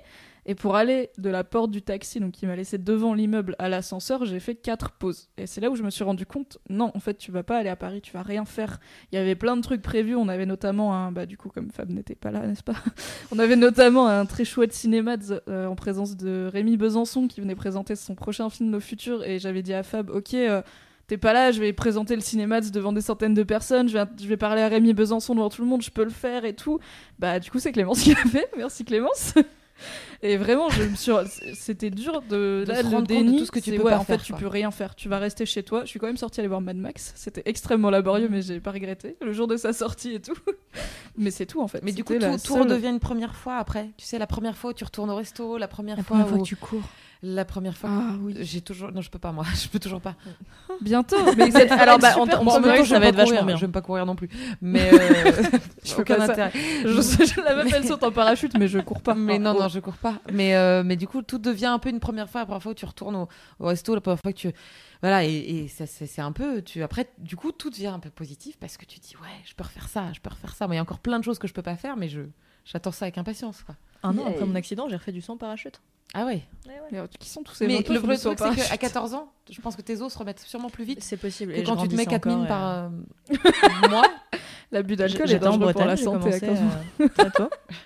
En fait, moi, ce qui me fascine, c'est euh, à, à quel point on peut avoir des réactions euh, violentes, alors que euh, on, savait que ça allait être euh, passager, enfin, temporaire. Ouais, Oui, c'est ça. C'est qu'il y a des gens, on t'en parlait, euh, pour qui euh, C'est bien plus grave. voilà, c'est bien plus grave. D'ailleurs, c'est pour ça qu'on rigole aussi. Enfin, et enfin, moi, je, je m'étonne d'avoir d'avoir eu des réactions aussi violentes, alors que je savais que, enfin, vraiment, quatre semaines, c'est passé, c'est vite, vraiment, c'est passé.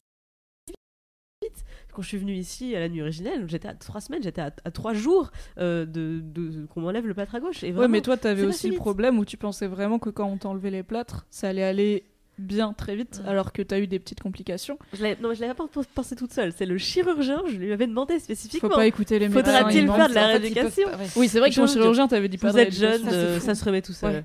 Ça, Enfin, vaut mieux, vaut mieux dire qu'il y en a et après comme ça, s'il y en a pas, t'as une bonne surprise, oui, tu vois. parce que la rééducation, moi, je n'ai pas pensé aussi que c'était aussi long et douloureux. Et, et je me rappelle à la troisième séance euh, avec mon, mon kiné chéri, j'ai, pleu- je pleurais, je lui disais, ça y est, j'en ai marre là, j'en ai marre, c'est, j'en peux Est-ce qu'on peut dire qu'on arrête On arrête. Et il m'a donc en fait, on peut pas dire qu'on arrête. Et c'est toujours pas fini, c'est quatre mois. Et donc, je veux dire, j'y vais euh, deux à trois fois par semaine. Donc c'est. Mais tu vois, j'aurais préféré que, que mon chirurgien me dise euh, Ok, il y aura, euh, je sais pas, 50 séances, j'en sais rien. Et le mec, il m'en a. Enfin, il m'a enlevé le plâtre à gauche. Deux semaines plus tard, il m'enlève le plâtre à droite. Il se rend compte que bah, je bouge pas ma main gauche. Donc il fait Ok, on va faire de la rééducation. Il me donne 10 séances. No shit, Sherlock. Vraiment, au bout de 10 séances, enfin, j'étais passé de ça à. Bah oui, Donc là, pour ceux qui n'ont pas la vidéo, elle a bougé sa main d'environ 3 degrés. c'est ça. Adrienne Normalement, ils ne te donnent pas de, des séances de rééducation. hein. La plupart des gens ne font pas de la rééducation. Et selon la. What?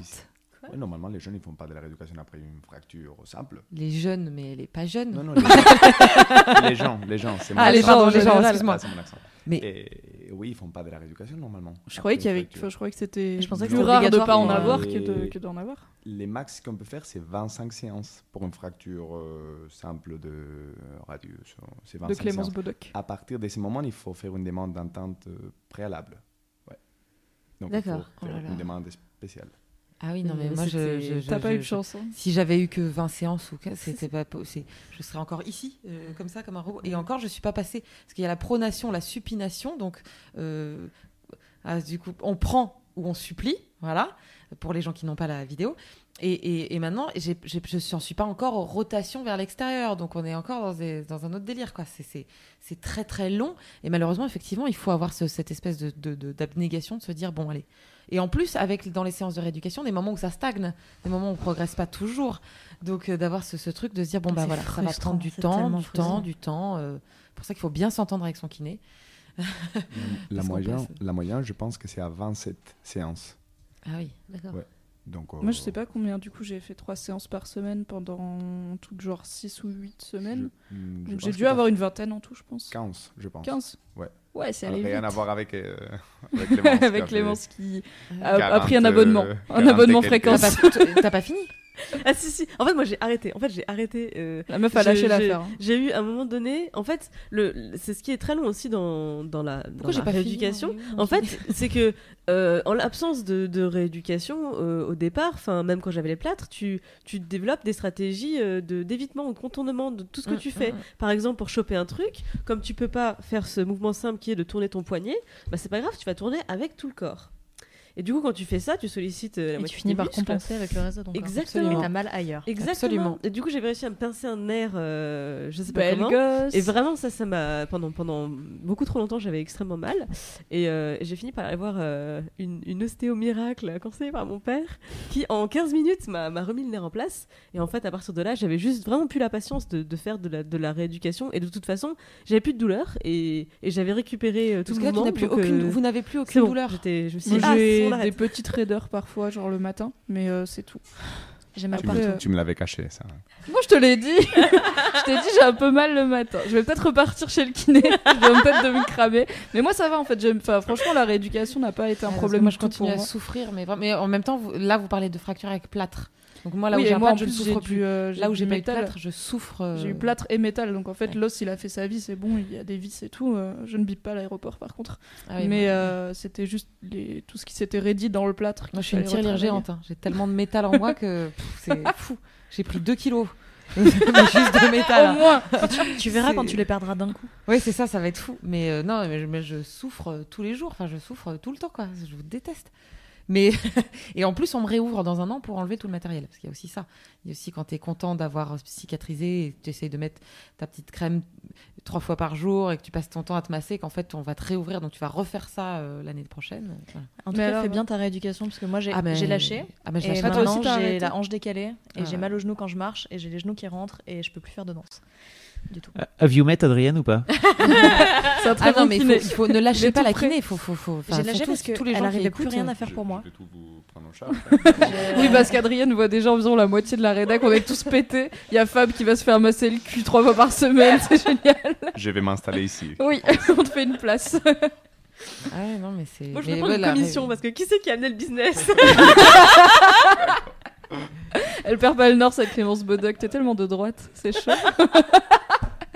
Euh, et toi, Marie, donc t'avais aussi, il me semble, du Davis. Ouais, Et est-ce qu'ils te euh, les ont enlevés? Oui, ils me les ont enlevés. euh, ben, je les avais ramenés chez moi. Comme je vous disais tout à l'heure, euh, j'avais demandé à ma mère si je pouvais les faire fondre et m'en faire un collier, parce que c'était du titane. Elle a dit non. Euh, du coup, elles ont été perdues dans un déménagement. Ah. Mais, euh, Mais comment ça se passe du coup quand ils te les enlèvent? Parce que moi, je ne sais pas. Anesthésie Et- générale, incision genre 3-4 mm. On les... Mais après, T'as vu, voilà. c'est petit Parce que Aude pense Oui, non, non, mais, non, mais elle avait trois petites vis mignonnes. Deux. Moi, j'ai une Alors- plaque euh, de euh, 20 25 cm dans le bras avec 8 vis. Euh, Enfin, je, je suis Ah, vraiment une plus tirelire. moi. hein. Je suis vraiment une tirelire, ça. sans- sans Quel est l'avis du professionnel? À ton avis, Adrienne On va m'ouvrir forcément. Ma plaque, elle est de, de haut en bas. Elle, Elle est, est euh, comme ça. Et il y a 8 vis dedans euh, à tous les étages. Quoi. Oui, si c'est un, si c'est pas un clou, ils vont t'ouvrir, sûrement. Bon. Si c'est un clou. Moi, je l'aime pas du tout, Adrien. Je je sais le sens pas du moi, tout, euh, ce mec. Mais c'est- Je voudrais un deuxième Non, avis. je le sais, je le sais, je le sais, c'est affreux. Par contre, ils attendent un an pour que ça soit bien cicatrisé, Oui, et bien en plus, mignon, je- la peau et qu'ils puissent couper sur, que ça soit pas coupé sur une cicatrice. Mm. C'est quand même moins.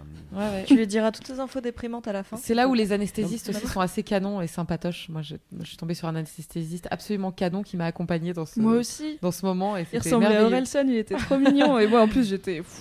Ah bah moi je l'ai dragué à fond, j'avais ma Charlotte, j'étais dégueulasse. J'avais- mes, mes deux, deux cocards sous les yeux, des croûtes partout sur le visage, une Charlotte et j'ai fait Ah c'est trop beau Ah, Quand je vais sortir de ça, on ira boire des verres Euh, Voilà. Ce Pas serait du tellement. Est-ce que c'est lui l'homme qui t'a appris à aimer Pas ta non plus, c'est pas lui qui m'a appris. Ça aurait été une belle en, histoire. en- en plus, il m'a dit, parce que donc, euh, quand ils m'ont anesthésié pour cette deuxième opération, après, ils m'ont dit, mais il m'a dit, est-ce que tu as déjà pris de la drogue? Je dis non. Il m'a dit, c'est ça. Il m'a collé un masque. et j'ai fait, oh putain Je me suis en- fait enfoncer dans mon, dans mon lit d'hosto. Et à un moment donné, je me suis réveillée et j'entends pince, euh, machin. Et là, je fais, ok. Et là, j'ai fait juste dit, c'est normal que je sois réveillée pendant qu'on m'opère On fait oui, oui, c'est normal. Et il y avait un drap. Et là, bon, j'aurais proposé de me montrer parce que j'avais vu beaucoup. Enfin, j'ai vu toutes les saisons de Grey's Anatomy. J'aurais dit, allez, J'étais rodée. allez, montrez-moi, ça va. Et après, j'étais très déçue parce que finalement, ils parlaient ni de cul ni des Hamptons, de, tu vois, de pas de leur week-end. Et du coup, t'as pu voir Et du coup, ils, ils ont, ils m'ont pas autorisé à voir, mais par contre, j'ai un peu quand même fait un peu ma fouinasse. Donc, j'ai vu beaucoup de sang. et J'ai fait après, je me suis dit, peut-être pas nécessaire.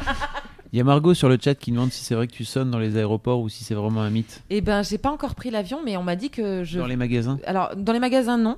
Mais je crois que dans les aéroports, oui. Et normalement, je vais être ça dotée dépend d'une parce carte. que si Ah c'est ouais. du titane, Pour euh, dire, euh, moi j'ai demandé en fait la carte parce que je savais que je prenais l'avion cet été et j'ai demandé euh, est-ce que je pourrais avoir le truc pour euh, si je bip à l'aéroport ça dit que euh, que j'ai, j'ai- je suis pas une terroriste s'il vous plaît et euh, ils m'ont dit en fait il y a pas besoin parce que c'est du titane donc vous allez pas Ah. biper et au pire on ils m'ont dit au pire prenez votre radio avec vous si Oui, jamais bah, vraiment ça, moi, j'ai ma radio chance, dans mon tu vois. téléphone. Au pire, tu montes ta cicatrice, non? Bah c'est ce que ouais mais tu sais jamais tu vois Oui. tu dis si tu tombes vraiment sur un mec qui a décidé de faire chier parce qu'il a une journée paresseuse tu te dis il pourrait voir la cicatrice voir que c'est que la cheville qui bip et quand même dire on sait pas on sait pas ma grande et j'avais pas très envie de rester coincé à l'aéroport de Casablanca au lieu de revenir travailler. Et que te t'avais au. Maroc, alors oui de base euh, euh, revenir du Maroc en France j'ai envie de pas avoir de problème quand je le fais.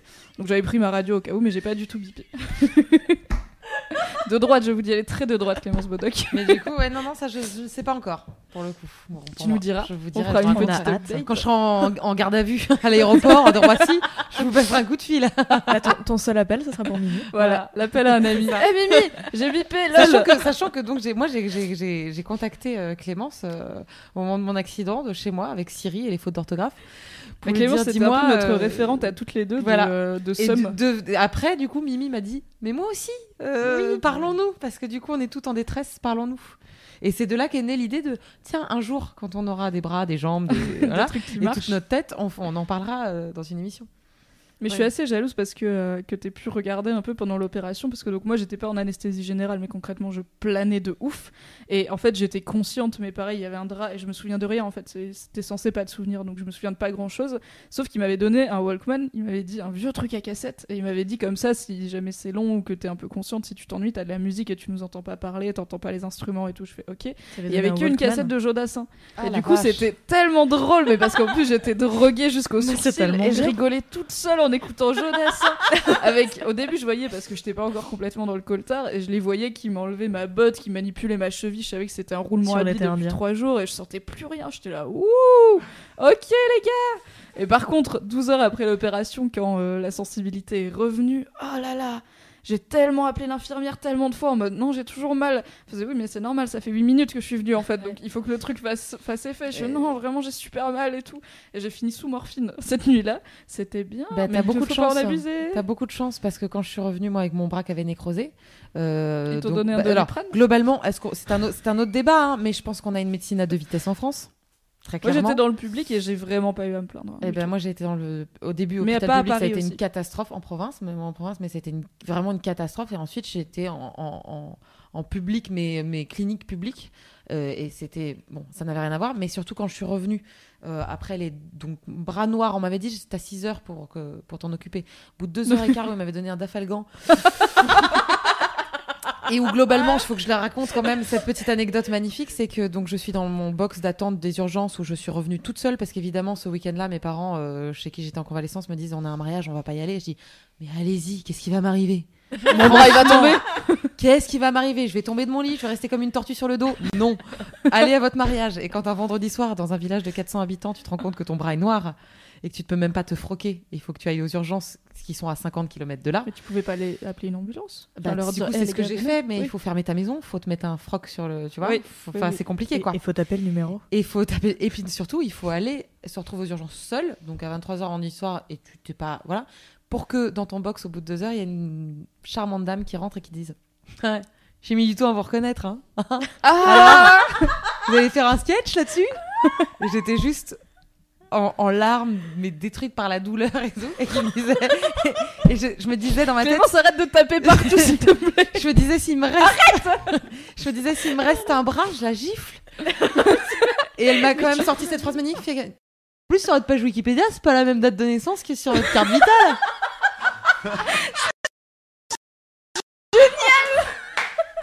Et là, je, vraiment, j'ai détesté la vie entière, globalement.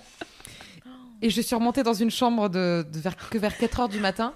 Et là, dans la chambre, je dis écoutez, il faut me donner quelque chose pour, euh, pour dormir parce que je je peux pas, je souffre trop.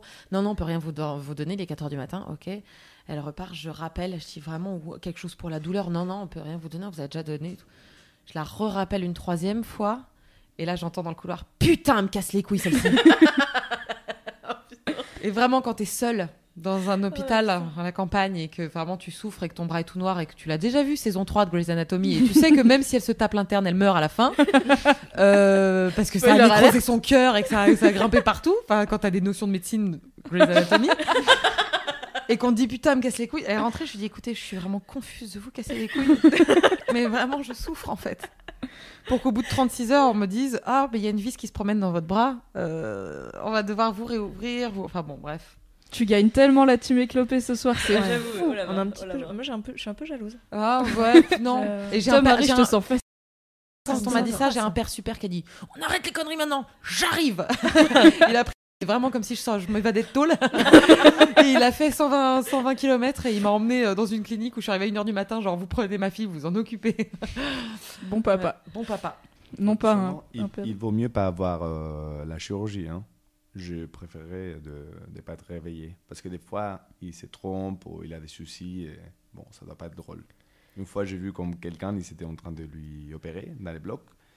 Je sais pas si je peux raconter. Ah oui, oui, Vas-y, raconte. Là, t'as commencé, vas-y. Bon, c'est une fracture simple de fémur, je pense. Et ils ont commencé à couper, machin. Et les bassins, il a commencé à, s'est cassé en petites miettes. Ah. Il avait un bout qui est tombé, et après l'autre qui est tombé. Mais qu'est-ce qui se passe? Et, et à la base, c'était une fracture. Moi, je pense que c'était une, fracture, C'est pas du bassin. Ou des côtes de fémur, vraiment quelque chose de beaucoup plus simple. Et ils ont commencé à mettre des plaques, des vis, des... Il a sorti avec un kilo de ferraille. Si Et le lendemain, je suis allé voir le monsieur et il m'a dit, peu mal quand même. Et il avait vraiment un kilo de ferraille. Ouais. Donc, il vaut mieux pas être réveillé dans ce cas-là. Oui, Quand tu commences à, à Oui. entendre tous les médecins qui disent Putain, putain, ça c'est le monde. Tu te réveilles, t'entends juste le ah, mec qui dit Oups. Zut. Mais j'ai eu aussi une, euh, une personne qui m'a reconnue à l'hôpital parce que j'avais la bonne idée à l'époque d'avoir les cheveux verts, donc pas Eh ben hyper oui. discret. Et euh, donc j'avais une coloc de chambre qui, la pauvre, sortait, je pense, d'une. euh, comment on dit euh, D'une appel-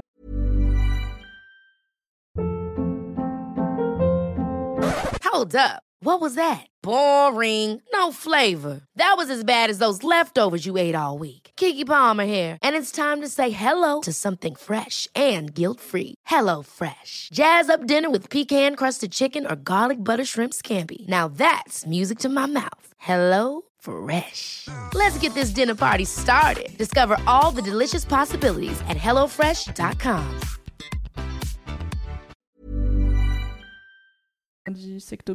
et qui avait un problème où apparemment il y avait un peu d'air qui était resté coincé, bah, normal quand il le refermait, et il fallait juste attendre qu'il passe et ça lui faisait super mal. Donc la pauvre pendant trois jours elle a pleuré non-stop, ce qui m'a un peu motivé moi à arrêter de pleurer au bout de trois heures parce que j'ai fait oh, si on est deux on va pas s'en sortir. Et elle avait son mec qui était là donc tous les bah, tous les jours le mec il venait à toutes les heures de visite adorable, il lui tenait la main, il essayait de lui faire la lecture et tout. Et donc puisqu'on on avait dit qu'on en parlerait, pour aller au WC qui était dans ma chambre d'hôpital, j'avais donc cette super chemise à l'air et un déambulateur. Donc j'étais sur mon déambulateur en train de claudiquer vers les WC, ce qui était un grand moment, hein, clairement, dans ma vie d'adulte. Oui, euh, voilà, la bataille, la course-poursuite nulle de SS 117, c'était moi.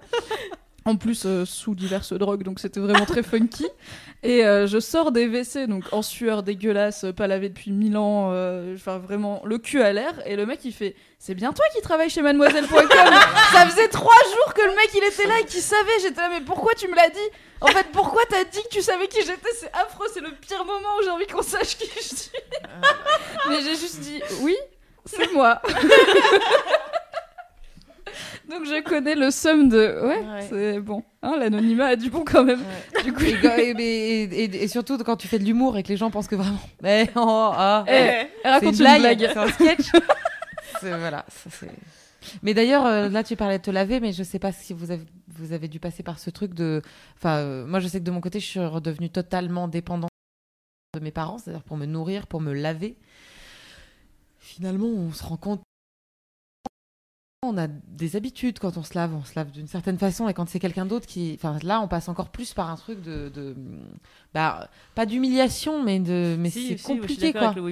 C'est compliqué. J'en ai reparlé il y a pas longtemps avec ma mère qui m'a dit que j'avais été hyper violente avec elle quand elle m'a lavé. Parce que moi, je considérais qu'elle me lavait mal, pas assez. euh, pas, pas... Mais c'est horrible parce que finalement, c'est, c'est, c'est, c'est- tu, tu n'es plus l'enfant qu'elle- qu'ils ont connu. Et par contre, tu te fais laver. Donc, c'est, c'est, c'est Alors, terrible. perso, en tant que parent, je t'aurais foutu dehors. hein, Vraiment, allez, ça dégage. Vraiment. je te lave Père et en plus, t'es pas content. Tu sais quoi elle m'a, elle m'a dit quand même un jour, parce qu'un matin, elle, elle me dit Tu as bien dormi? Je dis Bah, j'ai eu mal, donc j'ai transpiré. Elle me dit Ça, fait, ça te fait maigrir Elle est repartie de la chambre. Et quand à 13h, elle m'a toujours pas donné de douche, je suis descendue la voir. J'ai dit Maman, tu pourras me doucher aujourd'hui? Oui, parce que du coup, je parlais avec une voix très affectée. J'ai dit Maman, tu pourras me doucher? Elle m'a dit Oh, écoute, on est à table, c'est sale. Et puis, et puis arrête de te plaindre. Mais quand tu fais la voix Et de ta là- mère, on dirait qu'elle a 82 ans, mon Euh, dieu. Non, mais parce que j'ai un peu trafiqué sa voix, j'ai pas qu'on la reconnaisse. et elle m'a dit, mais arrête de te plaindre. Et là, juste, ça fait à peine huit jours que t'es là, et je me suis dit, huit semaines. Huit semaines. Et là, j'ai fondu en larmes, j'ai fait, il faut que je m'en aille, il faut que je trouve une solution, je ne peux pas vivre avec mes parents tout ce temps. Et en fait, elle, elle a hyper mal vécu le fait que je la trouve pas bien comme Bah oui. aide-soignante, mais en même temps, c'est un métier. Aide-soignant, c'est un métier. Tous ces métiers Euh, sont, des, métiers. Voilà. Non, mais, Et- je- mais pourquoi t'avais pas d'aide-soignante à domicile alors parce que t'avais d'autres choses à foutre et t'avais pas d'argent Non, pour- parce que du coup, je suis restée à la campagne chez mes parents et qu'ils ont considéré que c'était évident, que c'était facile et que c'était bien comme Ah. ça. Oui, je comprends. Moi, j'aurais été chez ma mère, elle Parce aurait qu'il fallait me nourrir, il fallait tout, enfin tout, et je bon. Jusqu'à ce que finalement je trouve une autre solution qui a été, euh, qui a été salvatrice, mais mais euh, mais du quoi l'autre solution Est-ce que je c'est l'homme Mais du coup, juste non, c'est pas Je l'homme. veux qu'on parle de l'homme. Mais juste, du coup, du coup euh, ma, ma mère me dit il y a pas longtemps, t'as été hyper violente avec moi quand je savais, et j'ai dû lui expliquer déjà que c'est c'est là que tu te rends compte que as des act- des- tu passes par de l'acceptation physique. C'est-à-dire que tu quand tu n'aimes pas spécialement ton corps, quand quelqu'un d'autre doit te le laver, et déjà c'est compliqué. C'est très te intime. tu, tu passes par un truc vraiment de, de- où tu te sens euh, terriblement euh, fragilisé, Vulnérable. en fait, vulnérable. Voilà, Est-ce que tu as eu ça toi aussi, Marie Parce que donc toi, tu étais encore entre, tu étais encore entre guillemets l'enfant de tes parents parce que tu Ah bah, chez 14 eux, ans, t'avais j'étais- 14 ans et ouais. tout. Du coup, est-ce que tu as senti cette, parce que tu étais vraiment immobilisée aussi, est-ce que tu as senti cette différence en mode pff, la régression ou est-ce que c'était plus peut-être plus naturel pour toi? Alors, j'ai eu la chance d'avoir un beau-père exceptionnel qui a trafiqué toute la maison pour que je puisse me déplacer toute seule dans la maison. Pas à l'étage, mais euh, je pouvais rentrer tout seul malgré l'escalier. Il avait installé une rampe. Euh, Et puis, on avait un chien oh, qui venait me faire des câlins, c'était génial. Ah, Mais bref, non, euh, pour ce qui était de la douche, donc déjà, je mettais que des shorts. Forcément. Cool. Et, et ils m'amenaient en haut. Ils avaient installé un siège dans la baignoire. Et vu que c'était une grande baignoire, merci la campagne. Et, Mais Attends, tu pouvais enfiler tes shorts Avec des plâtres? Bah moi je pouvais Bah, mettre des vêtements avec mon plat. bah, un peu ample. J'étais pas en short, pendant hein. 40 jours. hein. Ouais, c'est ça. Ça aurait été, il faisait frais en plus. Un en vrai défi. non, J'ai niqué euh, avec mon plâtre. Ok, Désolé, ça c'est la troisième partie de l'émission.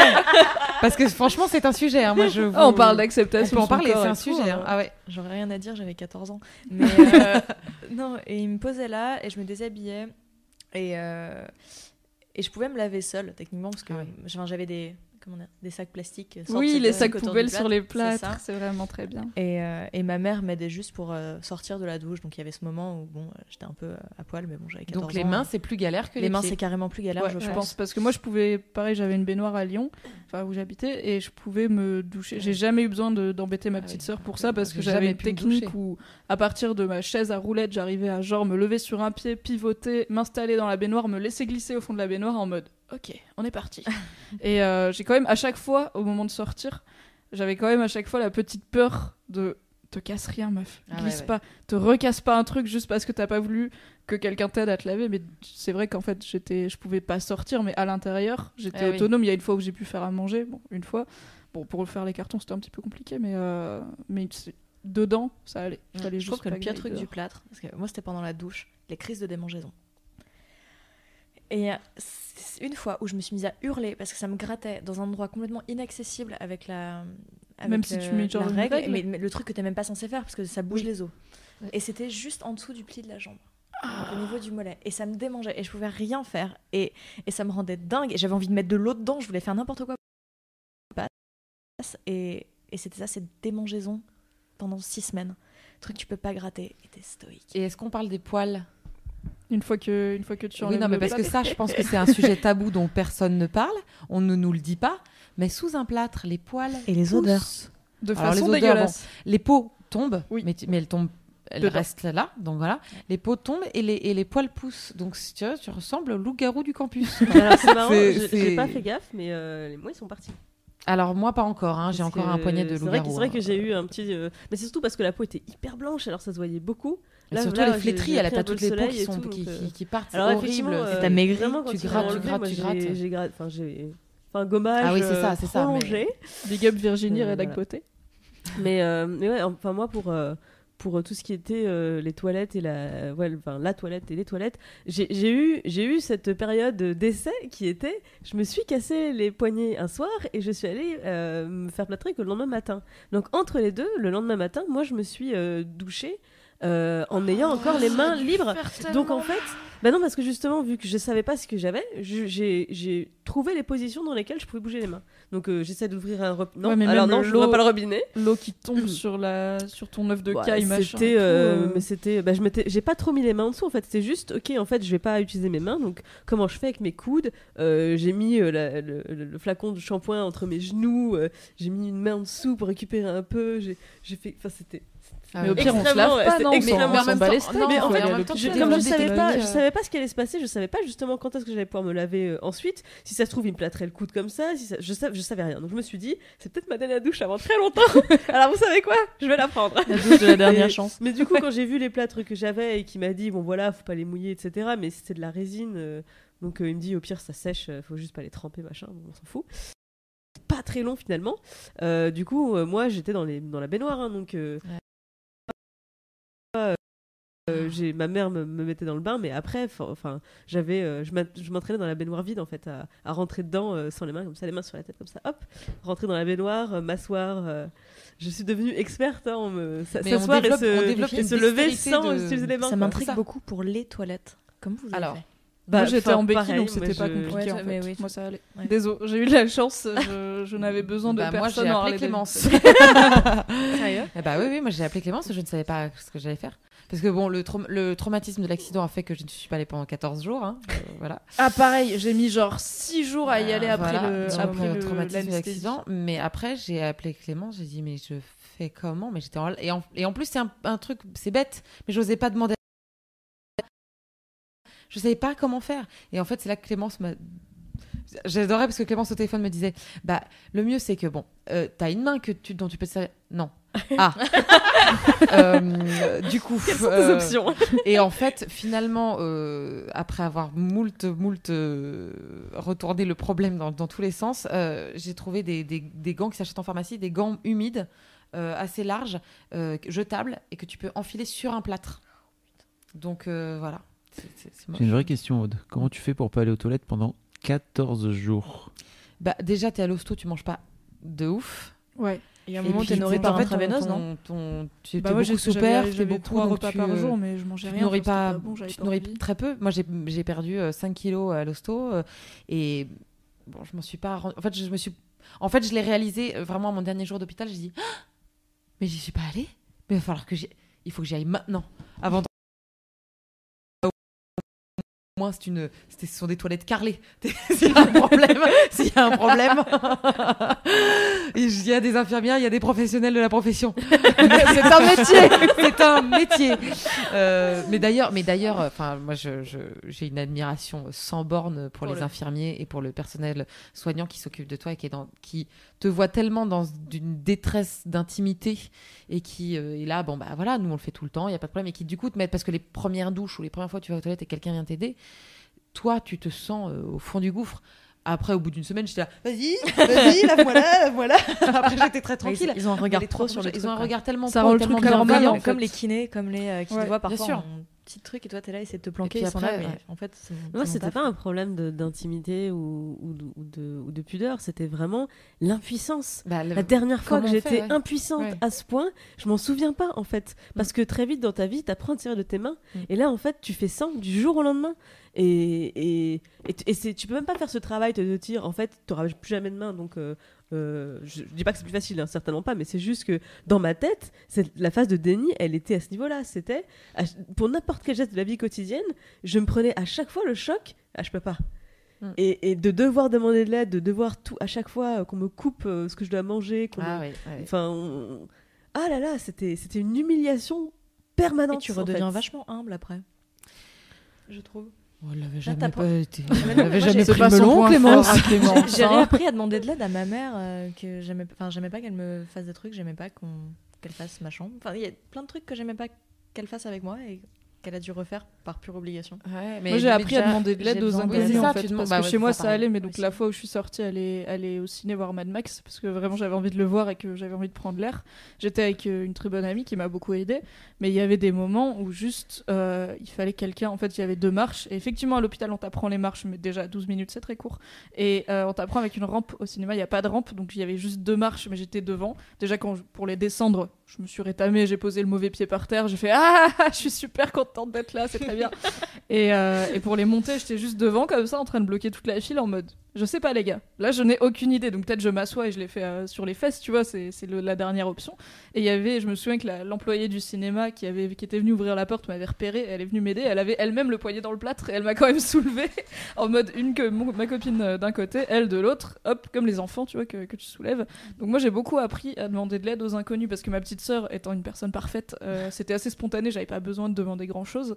Elle m'amenait, elle me faisait à manger, enfin elle, elle s'est jamais posé la question et j'étais là mais parfaite. Enfin, t'es t'es étudiante, t'as pas que ça à foutre euh, de faire manger trois fois par jour à ta sœur qui est coincée dans son lit, quoi. Bah si, visiblement. Mais globalement, euh, le, monde est divisé un peu en deux parties sur les gens qui ont été accidentés, les gens qui l'ont pas été. Parce que moi, je vois dans, des potes, euh, après, on gère comme on peut l'information, etc. Et, et- mais, ceux qui ont été accidentés, enfin mes copines accidentées, ça a été, sont été les premières à venir à l'hôpital avec un épilateur, du vernis à ongles, et, c'est te, te donner un petit peu d'un truc un peu de de féminité ou de ou en tout cas de, de bien-être voilà de, de- pour s'occuper de soi euh, que des gens comme j'aurais été moi avant c'est bon bah Des euh, fleurs.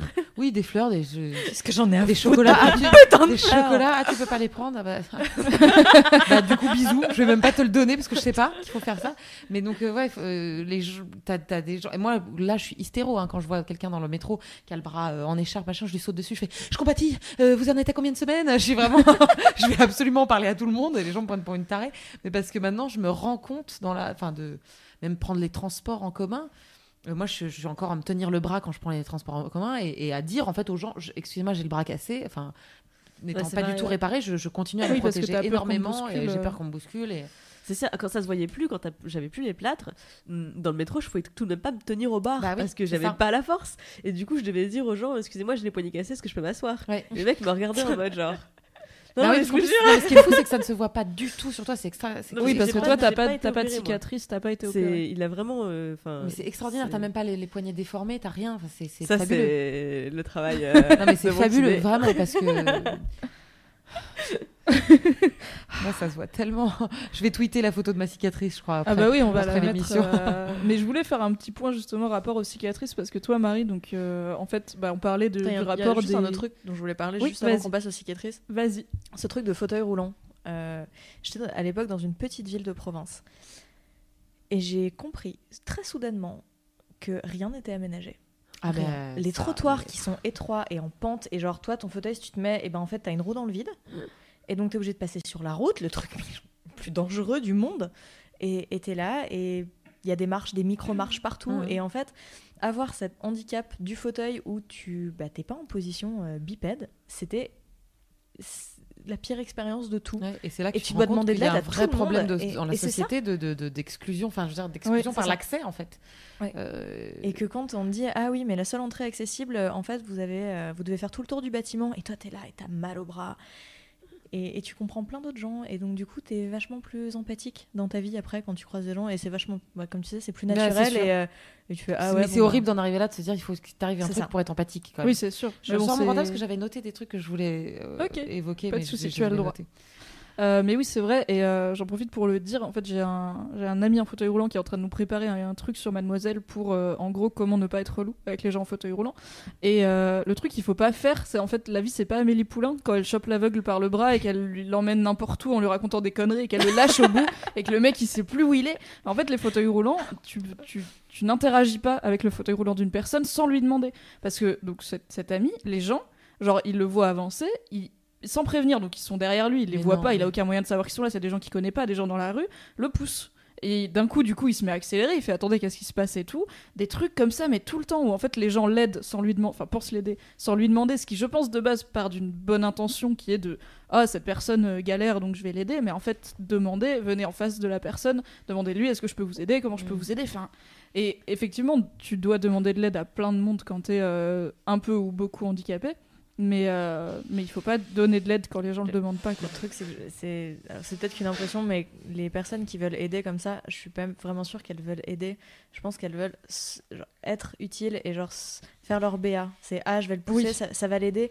Mais au final, la démarche d'aide, si tu voulais vraiment aider, bah tu ferais, tu poserais la question. Oui, tu traiterais la personne comme une personne ça, en et fait. pas euh, juste euh, ah tu es un handicapé, Enfin, je vais t'aider, je vais, je être ton fou, euh, super héros. Ça me viendrait pas à l'esprit de de t'attraper le fauteuil. moi non plus. Enfin, Mais non, moi non Mais il m'a raconté Mais- tout ça, j'étais là, mais, Mais mais de, de la même façon, ça me viendrait pas à l'esprit de prendre la main de quelqu'un dans la rue. euh, Oui, ou de tu vois quelqu'un avec un sac lourd, tu lui chopes son sac. Bah, Ah non, ça ne se fait pas, tu lui parles en Tu fait, lui tu lui demandes. est-ce que vous voulez que je vous aide. C'est très étrange. Donc, donc voilà, Et j'en parfois, place la une petite pour dire ne faites pas ça. Oui, ça, mais enfin, ça arrive des fois, mais et on s'en remet. Vraiment, proposer de l'aide à quelqu'un que la personne dise non, on survit, c'est très possible, Mm. vous pouvez le faire. Euh, on était sur le petit point, oui, cicatrice, parce que toi, Marie, euh, donc quand je t'ai rencontré, je sortais de plâtre, et donc j'avais été assez choquée par les cicatrices, parce que personnellement, j'ai pas de problème avec ça. mais euh, elles sont vachement visibles. C'est vraiment le- des cicatrices de cartoon pour moi, genre le trait quadrillé comme ça, des sutures. Et en plus, c'était des points qui pas des pas des points qui se dissolvent, donc il a fallu les enlever avec les croûtes et tout. Ah, C'était un très ouais, c'était un très mauvais moment parce qu'en plus il y avait une, euh, une infirmière euh, chevronnée, expérimentée qui apprenait à une jeune infirmière à le faire sur moi. Et du coup quand l'infirmière expérimentée le faisait, effectivement je me sentais genre un petit un vague petit tiraillement euh, à peine désagréable comme quand on tire un cheveu. L'autre elle galérait plus mais c'est normal, il fallait qu'elle apprenne donc j'étais là, je m'accrochais au siège, je faisais est-ce que je regarde comme ça Je sais quand ça vient, mais en même temps, ce truc est tellement pointu et c'est tellement, ça a tellement l'air à vif, alors que non, c'est juste des croûtes. Ou est-ce que je ne regarde pas, mais du coup, ça peut arriver par surprise. C'était très long, mais du coup, j'avais des cicatrices très visibles. Et en fait, tu m'as vachement rassurée parce que tu m'as montré les tiennes et tu m'as dit, euh, bah regarde, moi aussi, je me suis cassé la cheville il y a quelques années et en fait, ça se voit très peu. Ça se voit, mais c'est beaucoup. Moi, je pensais que ça allait rester comme ça, euh, genre violet toute la vie, tu vois. Non, ça prend la couleur de ta chair en fait. C'est euh, juste bah, une zone qui. Moi, ce qui a été dur En à le accepter, protégeant, tu l'as protégé beaucoup Bah, j'ai mis des pansements et après, j'ai pas exposé au soleil pendant un an Ouais, et ouais. basta. Mais euh, après, Est-ce que tu as fait le super massage? Parce qu'Adrienne m'a appris le super massage Pour des décoller cicatrices pour décoller. pour décoller, ouais. C'est Ouais, ouais, extrêmement fait désagréable. extrêmement mal. Oui. Et, euh, C'est pas agréable, c'est vraiment pas agréable. Après, moi, c'est à l'intérieur de la cheville, je le vois pas trop. Ça me perturbe juste beaucoup de mettre mes deux chevilles à côté et de voir qu'il y en a une qui est, bah, qui est ravagée en fait parce que ça a cassé l'os au milieu et donc elle a plus une forme de cheville. Ah. Et ça ça m'avait perturbé pendant très longtemps jusqu'à ce que je me dise, en fait, c'est beau, c'est peut-être un peu sexy, mais ça reste vers le Comme pied donc. Genre, est-ce que si tu mets des petites chaussettes et qu'on voit ta cheville, ça va Ça, c'est mignon. Ah, que- Des Ok. petites chaussettes à fleurs. et C'est vraiment les Ah orteils qui posent, euh, qui posent problème. Oui, hein. bah alors qu'on pourrait juste avoir un truc comme une palme qui se plie. ce serait sexy Bref. d'avoir des palmes. et du coup, toi, est-ce que t'as eu euh, du mal à te faire à tes cicatrices ou est-ce que c'était juste ce côté euh, bah, difforme qui t'a plus dérangé? C'était le côté pas comme avant. Et de savoir que c'était irréversible. Ouais, le truc de euh, ah en fait c'est une autre étape de ma vie, de mon corps. Et, euh, Oui, à 14 ans, en plus, c'est rare ouais, que et ça changeait et mon quoi. équilibre changeait et j'ai commencé à avoir de la poitrine. Enfin tout changeait. C'était un. Mais il y avait ça qui changeait qui aurait pas dû changer. Mais euh, sinon non, ma mère en a une quasiment au même endroit, enfin juste de l'autre côté de la cheville. Pas de complexe vis-à-vis de ça, aucun. C'était. euh, Et j'ai toujours trouvé ça joli et j'aime toujours autant sur les gens. euh, voir qu'il y a une histoire derrière ça. Et Prends note. Aude. Ouais, ouais, je suis pas encore dans cette phase du tout. Pas. C'est là que je me rends compte quand je t'entends parler, parce que je trouve ça. euh, en même temps, ouais, je- ouh, ah, ça me fout les boules même. Mais euh, il y a, y a, euh, Navi qui m'a dit un truc euh, qui, donc Navi que, que vous connaissez Tout à bien fait, sur qui Mademoiselle. l'émission avec Sophie Marie Euh, euh, Navi qui m'a écrit un très joli mail après la, la nuit originale où je suis venue avec mes plâtres et mes attelles et qui m'a dit que c'était un ornement et que ça me donnait un regard de guerrière d'avoir ces cicatrices et que il pouvait m'arriver que des choses belles après cet accident et ça m'a vachement aidé de de me dire que j'étais une guerrière euh, parce que de toute façon maintenant j'en ai le corps. vénère, hein, Je- bah, de toute euh, façon quand tu vois ma cicatrice c'est-à-dire que même les gens qui ne s'en rendent ma cicatrice ils font ah oui quand même et, et puis Oui, bon moi il y, a le- il y a impressionnant. le côté euh, c'est con mais il y a le côté un peu narcissique de, de la de l'actrice quoi c'est-à-dire que bon j'ai aussi des cicatrices mais qui ont été bien décollées sur le sur le menton Euh, mais bon quand ça attaque ton visage T'as des euh, cicatrices sur le menton? Ouais, je, mais je l'ai maquillée là parce que euh, il y a la caméra. je l'ai maquillée, mais bon, euh, j'ai j'ai la main qui est moche euh, maintenant, qui est toute cicatrisée. j'ai- Et puis bon, ce bras est vraiment. euh, je, je pense que si je le montre à la caméra, ça ne se verra pas. C'est- on est trop loin. Oui, Mais, parce qu'en vrai, c'est pas ravagé. C'est ça le truc, Non. ça ne se verra pas à la caméra parce qu'en vrai, ça se voit pas beaucoup. mais, euh, mais c'est je me rends bien compte à quel point toi, tu vois que ça. Grand, très grand et très. Donc non, moi, la, la cicatrice, c'est pas encore euh, l'acceptation. C'est-à-dire que, je suis pas encore moment, là. Moi, je me suis dit, ah, euh, bah, ça me donne un truc en plus des autres. C'est, Ouais, oui, oui, Je je suis un peu dans le même état, ouais, genre, eh, j'ai trop une Oui, non, histoire mais à raconter, sûrement, tu vois, je- qui est truc. nul comme histoire. Moi, mais le truc qui, m'emmerde le plus, c'est, je vais te dire, c'est que ça fait 13 ans que je tourne et 13 ans que quand les costumières m'appellent en me disant euh, qu'est-ce que tu veux comme couleur, qu'est-ce que t'aimes pas, qu'est-ce que machin, je leur dis toujours j'aime pas trop mes bras, alors euh, j'aimerais bien des petites manches toutes mignonnes. Et maintenant, je me déteste d'avoir dit ça parce que maintenant, je tourne avec des manches longues et, et forcément, et je me dis mais quel. quel... Alors évidemment, hein, chez Mademoiselle, c'est pas ici qu'on va en parler. Je veux dire, on sait que les complexes et les, les petites névroses, les petites, les petites coquetteries, en fait, en vrai, c'est vraiment chiant parce que ça te pourrit une partie de ta vie. Et quand tu arrives à un truc un peu plus violent, tu te rends compte que t'étais quand même idiot de rester bloqué sur cette coquetterie-là. Mais c'est pas Tina Fey qui a genre une méga cicatrice dans le visage et Euh, euh, Si, je crois, oui. Et en fait, moi, je- j'ai appris ça récemment parce que euh, j'avais jamais vu. Ouais. Bah comme euh, l'acteur euh, oui, bien sûr, est maquille, ça, évidemment, Fantastique, ça qui est maquille, tout mais balafré. Bon, pour l'instant, moi, comme c'est en plus encore à très à vif, ça, ça fait quand même l'effet euh, coupé en deux. Il y a une fermeture éclair au milieu, donc euh, même maquillé, je pense que là, ça se voit. J'aimerais bien en fait que tu puisses. euh, je pense que tu vois ta cicatrice pas comme nous. Je pense vraiment que tu as un regard euh, déformant, t'as un genre de filtre. Quand tu la vois, tu vois que ça. Bah, ça te dé- Et enfin, moi, je, je pensais. J'aimerais que tu puisses la voir par mes yeux où c'est genre ah ouais elle a un trait rose sur le bras. Vraiment c'est. Ouais. Ouais, mais euh, par bah, tu disais, euh, tu vois, d'avoir un, pro- un premier rapport sexuel après un accident ou avec des cicatrices ou avec des plâtres, tu te sens quand même tellement diminué euh, physiquement et, et- et pas en tous tes moyens et un peu humilié que du coup, euh, moi, ça fait partie des trucs où je me suis dit, je vais répugner les gens. Ça- vite, vite, vite, éteins la lumière, je veux pas qu'on voit ça, ça va, tu vas me vomir dessus éventuellement. C'est Non, une moi je les ai possibilité que j'ai tout le monde mes cicatrices quand je les ai eues parce Ouais. que c'était c'était hyper impressionnant je trouvais et, euh, et alors il y a des effectivement tout le monde réagit pas pareil il y a des gens Ah bah voilà, euh, à la rédac aussi. qui les ont vus et qui ont fait genre juste ah non en fait je suis pas mais parce qu'il y a le côté ça se voit que ça a été ouvert. Ça Ouais. c'est pas une griffure ou une connerie Oui. comme ça. Et du coup c'est ça qui les dérange. C'est non en fait j'ai pas envie de penser quand t'as- en plus la malléole c'est assez sensible. Personne a envie de penser à des trucs euh, la fameuse scène dans Misery n'est-ce pas euh, voilà. Voilà ça Non, mais tu vois, ça, ça aussi, tu passes par le regard des gens, en fait, parce que t'as plein de gens comme toi qui va me dire, bah, c'est rien. Mais euh, je vais te dire, moi, après avoir pleuré les 24 heures quand j'ai découvert la cicatrice, euh, j'ai mon voisin du dessous, euh, le bien nommé Julien Pestel, acteur et ami que nous connaissons tous, qui est monté prendre un petit café. Et ça faisait 24 heures que j'avais pleuré, donc je me suis dit, allez, c'est pas grave, c'est qu'une cicatrice, c'est pas, elle est, eh, c'est pas si gros. Et il est monté et il a vraiment fait ça, il a fait. Watcha putain, foi, folle la vache, ah là là là là là, c'est chaud, Ouah, c'est horrible, oh ma Mais pauvre. enfin. ah, c'est- et j'ai dit, tu mais les gens pas sont tant, faibles tant, vraiment vite, tu me fais vraiment. Mais moi, les gens qui avaient cette réaction-là de Ah, ça, me- ça me faisait un peu marrer, j'étais là, ouais, je vais te la mettre sous le nez. Ah non, moi j'en ai encore pas. plein des gens qui regardent, ils font Waouh là, oh, c'est horrible. Là, je fais Oui, je sais, c'est sur moi. En fait, ça c'est à moi. Mais C'est ça juste se fait tellement mon corps que tu parles. Oui, je sais. Oui, c'est puis enfin, je veux C'est dire, comme si on voyait ton visage, on fait Waouh, oh, c'est horrible. Ah, Oui, ça ça, va partir. Non, c'est ton visage. J'avais les cheveux bleus et que j'étais bien desigual, ça arrivait régulièrement. Oui, mais tu Parce cherches la merde. la merde. mais, mais tu te confrontes à cette réaction tout le temps. C'est ce qui fait que après tu. tu Mais t'as des gens extrêmement mal polis dans ton entourage parce qu'en vrai, Mais l'effet de surprise, à la limite, je peux euh, comprendre de genre waouh.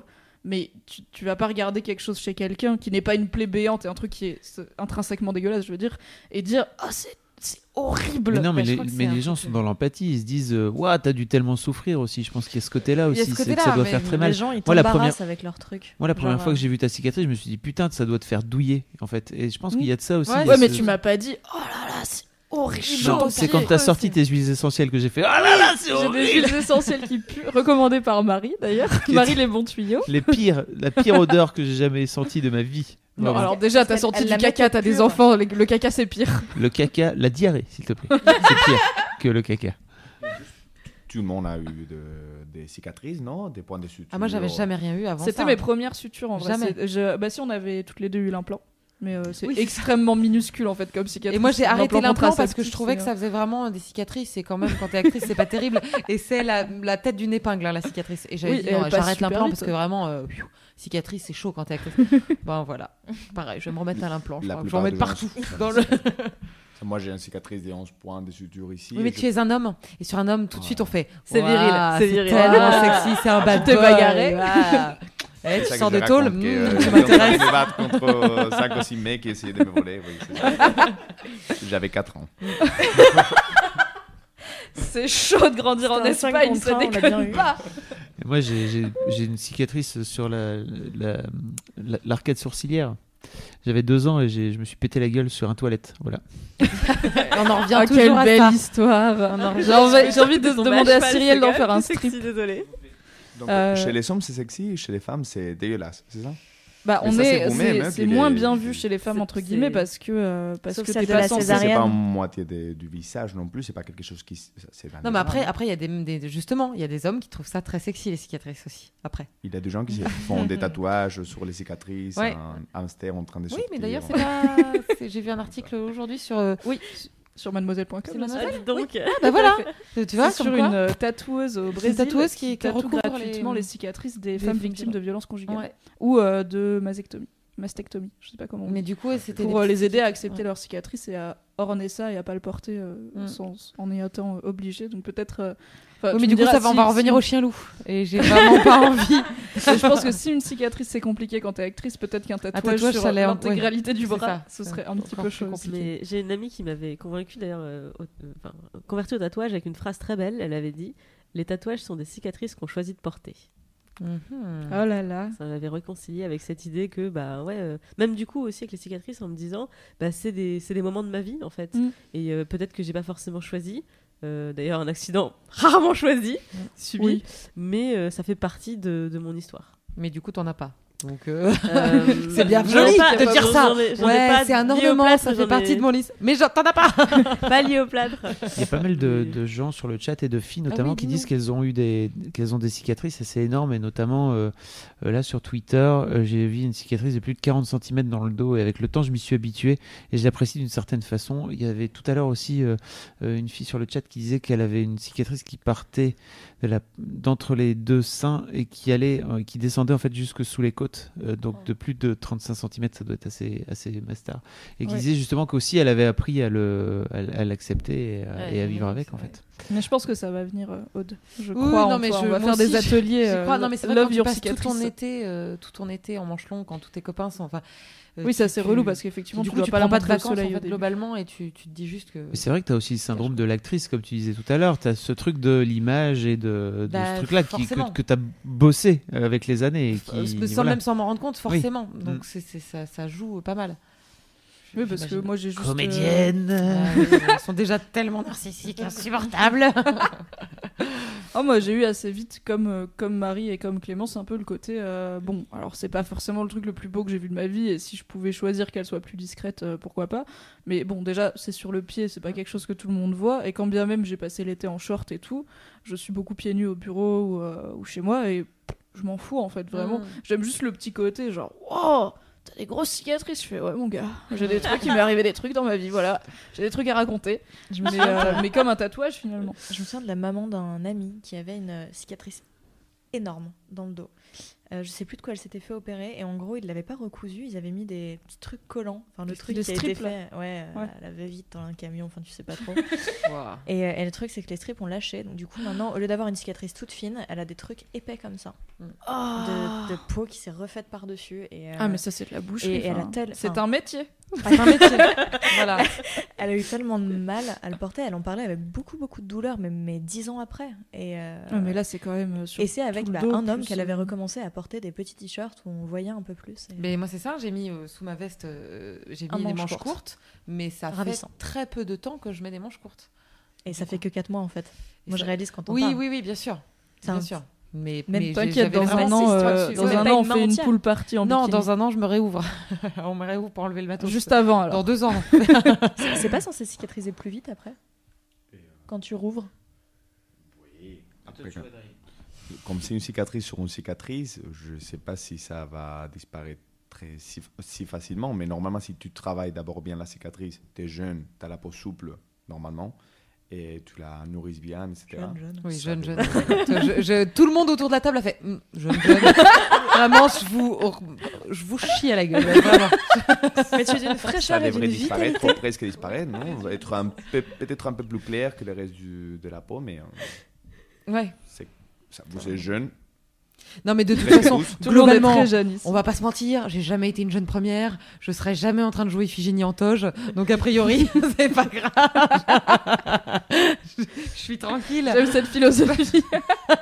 Et quand bien Et même puis tu comme je remonter bien à cheval dans un mois, dans deux mois, euh, normalement. Fais gaffe, meuf. Euh, bah Fais oui, gaffe. je ferai- Après, il faut penser que la plupart de, de gens, à partir d'un certain âge, ils se font opérer bien des cancers de sang, que c'est une grosse cicatrice normalement, ou du cardiaque, une chirurgie cardiaque, ils t'ouvrent l'esternum. C'est une sternotomie, de haut- de haut jusqu'en bas. Mm. Ça, c'est une belle cicatrice. Donc, ne vous inquiétez pas, vous allez en avoir encore plus. hein. Pourquoi on l'a invité lui? Je sais pas pourquoi. je- On a dit que t'étais sympa. Ouais, et moi, il moi, est en ouais, train de me ouais. plomber. euh, euh, c'est pour, en vous, fait- pour vous détendre. Vous allez vous faire ouvrir le torse dans votre vie. Souriez. Souriez à la vie. Avec dites oui à la Je vie. sais, je sais pas si vous connaissez cette saga de, de bouquins qui s'appelle euh, Uglies, Pretties. euh, Ah oui, c'est de la, et, de et la à un moment, ils ont euh. une, une bombe qui pulvérise de la nouvelle peau sur les cicatrices. Ah, Et- génial. Peut-être Mais que ça d'ici à ce qu'on soit vieille, parce que ce sera dans très longtemps. Pas encore. Parce qu'on est très jeune. Voilà, parce qu'on est très jeune. Euh, bah, peut-être qu'ils ont inventé un truc comme ça. Grave, ils pourront peut-être faire genre une imprimante 3D. Genre un de Mais Adrien, tu vas peut-être me répondre parce que du coup, j'ai du mal à, à, à trouver les bonnes informations et je me renseigne beaucoup. Mais il paraît qu'on peut ouvrir maintenant au laser. C'est vrai ou c'est un mythe? Oui, souvent- la plupart des chirurgies se font au laser. parce que, parce que du coup, ça fait une coupe Ça- plus droite que. si la plupart en France, oui. Est-ce que c'est c'est plus droit que le scalpel? Enfin, en tout cas, c'est peut-être plus net, non? Ou même pas tellement Non, ça saigne moins. et- Ça saigne moins? Du coup, la cicatrice, normalement, elle est plus petite. Ah. Ah. Ah. Bonne nouvelle. Euh, Ah, intéressant. merci le futur. Intéressant. Et mon chirurgien qui doit écouter Tu vois la mission on va me dire arrête de rêver, ma pauvre fille. On va te le faire à l'ancienne. Avec euh, j'espère que tu auras les points qui se dissolvent parce que vraiment, je comprends. Je leur ai demandé en fait, j'ai fait, mais pourquoi ils ont pas mis les trucs qui se dissolvent Alors moi, De toute ça, façon, j'ai eu ça ça. allait, re- ça allait Mais rester c'est le 40 truc jours le plus le plâtre, dégueulasse les gars. monde. Ah oui, sachez- dégueulasse, les sachez croûtes et pour tout. ceux sûr qui- qu'ils Ah non, non, fait mais avec même un quand ça scalpel s'enlève. c'est, euh, Oui, oui, ils l'ont fait. ouais, T'as bah, des, je mor- pense. t'as des morceaux de Ah, je pense fil parce que c'est vraiment pas droit, c'est pendent. vraiment. le Bah ah bordel. oui, non, mais c'est pas Ah, mais je si- croyais. c'est- Bah non. Attends, on a deux Mais- conversations en même temps. c'est D'ailleurs, faut le compliqué. dire aux gens quand même, hein, au cas où, je vous le souhaite vraiment pas, mais il vous arrive un truc, il existe un truc qui s'appelle le surjet, c'est-à-dire des points, euh, des fils qu'on fait à l'intérieur, et on fait juste un nœud au bout de chaque, euh, enfin à chaque en, en bout de la, Mhm. de la, de la cicatrice, euh, et, et les fils ne se voient pas, donc ça évite les deux, les traits de part et d'autre de la C'est cicatrice. ça que t'as eu, toi? Moi, alors moi, à la main, j'ai eu les traits de part et d'autre, donc j'ai Mhm. cette petite fleur. Ah, mais ils, sont déjà bien estompés. hein. Ouais. Et Par par, contre, j'ai eu un surjet, ce qui évite d'avoir, parce que déjà que la cicatrice est énorme, ça m'évite d'avoir les points de part et d'autre. Donc j'ai eu les fils qui se résorbent. Problème, c'est quand les fils ne se résorbent pas bien, ce n'est pas très agréable, ce n'est pas très joli. Donc moi j'ai un peu un truc difforme parce que ça me fait des, des petits kystes, des petits résidus à l'intérieur, ce qui n'est pas terrible. Euh, mais au moins ça fait un truc un peu plus net. pas possible dans tous les cas non C'est peut-être pas possible dans tous les cas, mais en tout cas, c'est- ça vaut le coup de poser la question. Et moi, je pense que j'ai tellement hurlé euh, que, comme un putois que j'étais actrice et qu'on pouvait pas faire n'importe quoi. Mais pareil pour mon visage. hein. J'ai- tellement hurlé dans le camion de pompiers qu'il fallait pas qu'il touche à mon visage. Je voulais qu'ils me mettent des strips. Je voulais surtout pas qu'ils me fassent de points. Et finalement, ils m'ont mis des points très très fins, des fils spéciaux très fins qui du coup ne se voient plus. Parce que toi, donc Marie, t'as eu les points qui se dissolvent tout seuls, mais c'est dégueulasse. C'est ça que t'étais en train Bah, de dire. c'était dégueu... enfin, c'était dégueulasse sur le moment parce qu'en fait, on m'a pas posé de plâtre tant que la... en gros, j'ai été plâtrée dès le lendemain à la jambe gauche et ensuite il a fallu attendre qu'on opère et ensuite que euh, les fils soient nets. Donc ils m'ont pas euh, fait directement le plâtre par-dessus le Ah oui. Et, euh, et donc j'ai eu le temps de voir un petit peu ces fils avec du sang autour et, euh, et des morceaux de fil qui s'en allaient parce que ça cicatrisait un peu et, euh, et à la sortie du plâtre, il restait un bout de fil. Ouais. Qu'est-ce J'ai que là l'hôpital, ils l'ont enlevé, mais j'ai jamais compris pourquoi il était pas Mm. parti. Ah, Et j'ai eu deux petits points de chaque côté. Je trouve ça très Ah, mignon. t'as quand même les petits points même Ouais. avec les fils qui se Ma sœur, une fois, elle a pris un stylo, elle les a reliés. Ah, c'est fou. C'était trop l'amour. Je crois qu'on peut s'amuser avec des cicatrices. Ouais, on s'amuse. Avec des seins. Oui, Parce que moi, on m'a Tu pas voulais nous parler de ton demandé, premier euh, rapport sexuel en plâtre d'ailleurs euh, Oui, bah, je peux. Franchement, c'était bien. Non, parce que tu dis on peut s'amuser avec des cicatrices, mais du coup, bah On oui. peut s'amuser avec un plâtre. Voilà. Bon, je dis pas que je pense pas que j'étais le meilleur coup que je l'ai été de ma vie euh, ce jour-là, euh, mais euh, mais c'était bien. Et euh, franchement, ça ton m'a- plâtre Non. Tant pour moi. Et ce- Il n'y avait pas de fétiche bizarre. Il y a il y a un fétiche pour ça, je pense, mais euh, mais pas cette fois. On a cherché. Euh, je suis en train d'imaginer ce que tu vais faire avec un plâtre. Je, je vais faire un, un reset de mon cerveau immédiatement. Euh, non, bon bah effectivement, c'était pas, on n'a pas pris de risque. Hein. On a un petit missionnaire des familles, n'est-ce pas? Mais euh, mais ça, oui, il y a une alarme de voiture. Ok. Mais c'était bien, ça m'a fait du bien parce que en plus en soi ça faisait longtemps et euh, c'était avec une nouvelle personne donc il m'avait jamais vu tout nu. Et c'était euh, genre il est arrivé chez valide, moi donc, euh, oui voilà cool. enfin si il m'avait vu valide mais pas toute nue valide. Et euh, il est arrivé chez moi donc j'avais mis une petite robe bu bu bu avec mon plâtre nul et mes béquilles nulles en mode salut. Et ma petite sœur qui lui a ouvert la porte et je lui avais dit vas-y tu veux pas aller boire un café tu, tu veux pas nous laisser tranquille il fait ouais salut je me casse. Et il m'a regardé il m'a fait ah ouais tu t'es bien amoché? Je fais bah oui c'est comme je te l'avais dit oui pas mal pas mal croûté quoi et puis voilà et puis il y avait juste la robe à enlever et on a fait notre vie et c'était franchement cool C'est bon là que globalement on se rend compte que les, le, le- le- le partenaire valide mais qui a très envie ne se pose beaucoup de moins de questions que nous. Bah oui. Mais à vrai dire, je me Vraiment. posais pas tellement non plus. C'était juste euh, genre. Bon bah, j'espère évidemment ne pas me faire mal, mais en même temps, t'es sur un lit, y a pas 12 000 options, même si je suis très douée apparemment pour me faire mal de façon con. Et euh, bah, juste, c'était, euh, on avait l'occasion, pourquoi pas. Moi, certes, ça m'a fait du bien parce que ça faisait vraiment longtemps que j'avais pas kiffé un peu être dans mon corps, puisque ça faisait genre trois semaines euh, que j'avais des insomnies toute la vie et que je me traînais en plâtre euh, chez moi en mode oh, la vie est nulle. Et en plus, je me suis cassé le pied euh, la veille du jour où il fallait que j'aille chez le coiffeur, donc j'avais environ 5 cm de racines châtain dégueulasses avec du verre qui avait délavé, donc j'avais des Le, cheveux le mec est un héros, là, en l'occurrence. Ah bah écoute, il, euh, tu sais, y a la beauté intérieure, tout ça c'est très important. Mais d'ailleurs, euh, moi j'ai une question à vous poser du coup, euh, euh, parce que moi on m'avait dit ça au moment trop tôt pour cette question, donc maintenant je peux vous la poser maintenant. C'est parce qu'on m'avait dit tu vas trouver plein de choses positives à ton accident. Tu vas voir que ça va, ça, il y a plein de choses positives. alors est-ce que vous avez eu un sentiment que ça vous avait apporté quelque chose de bien, de positif? Est-ce que Lol. Est-ce que, vous voyez, est-ce que vous voyez des avantages à avoir eu cet accident ou Vous des m'avez connu. mieux C'est vrai, on a eu Adrienne, hyper pâle nord. Je suis Marie, qu'est-ce que tu as retiré? Plus patiente. patiente. Un petit peu plus patiente et, euh, et plus empathique, c'est ce que tu disais. ouais, et plus empathique et moins portée. sur- Enfin, j'ai j'ai moins complexé sur mon acné après l'accident qu'avant. Ah. Le truc Tu extrêmement bête, ah, c'est ça. Et je me disais bon bah non, on voit pas que ça en fait. euh, bah, maintenant que j'ai des plâtres, Que t'as l'air d'avoir des très grosses jambes. Euh, Astuce, on va écrire à Cosmo. Astuce pour détourner le regard de votre Ayez acné. des pieds de hobbit. les deux chevilles. ah non, non, euh, non, et puis à part ça, non, je suis. Non, Moi, bien. c'est bien déjà, c'est du, c'est vraiment du Mais- positif quoi. Ça. Oui, c'est un truc positif, mais quand t'es dedans, t'es là. Peut-être j'aurais pu vraiment dire que ma vie va être mieux après ça Pas sûr.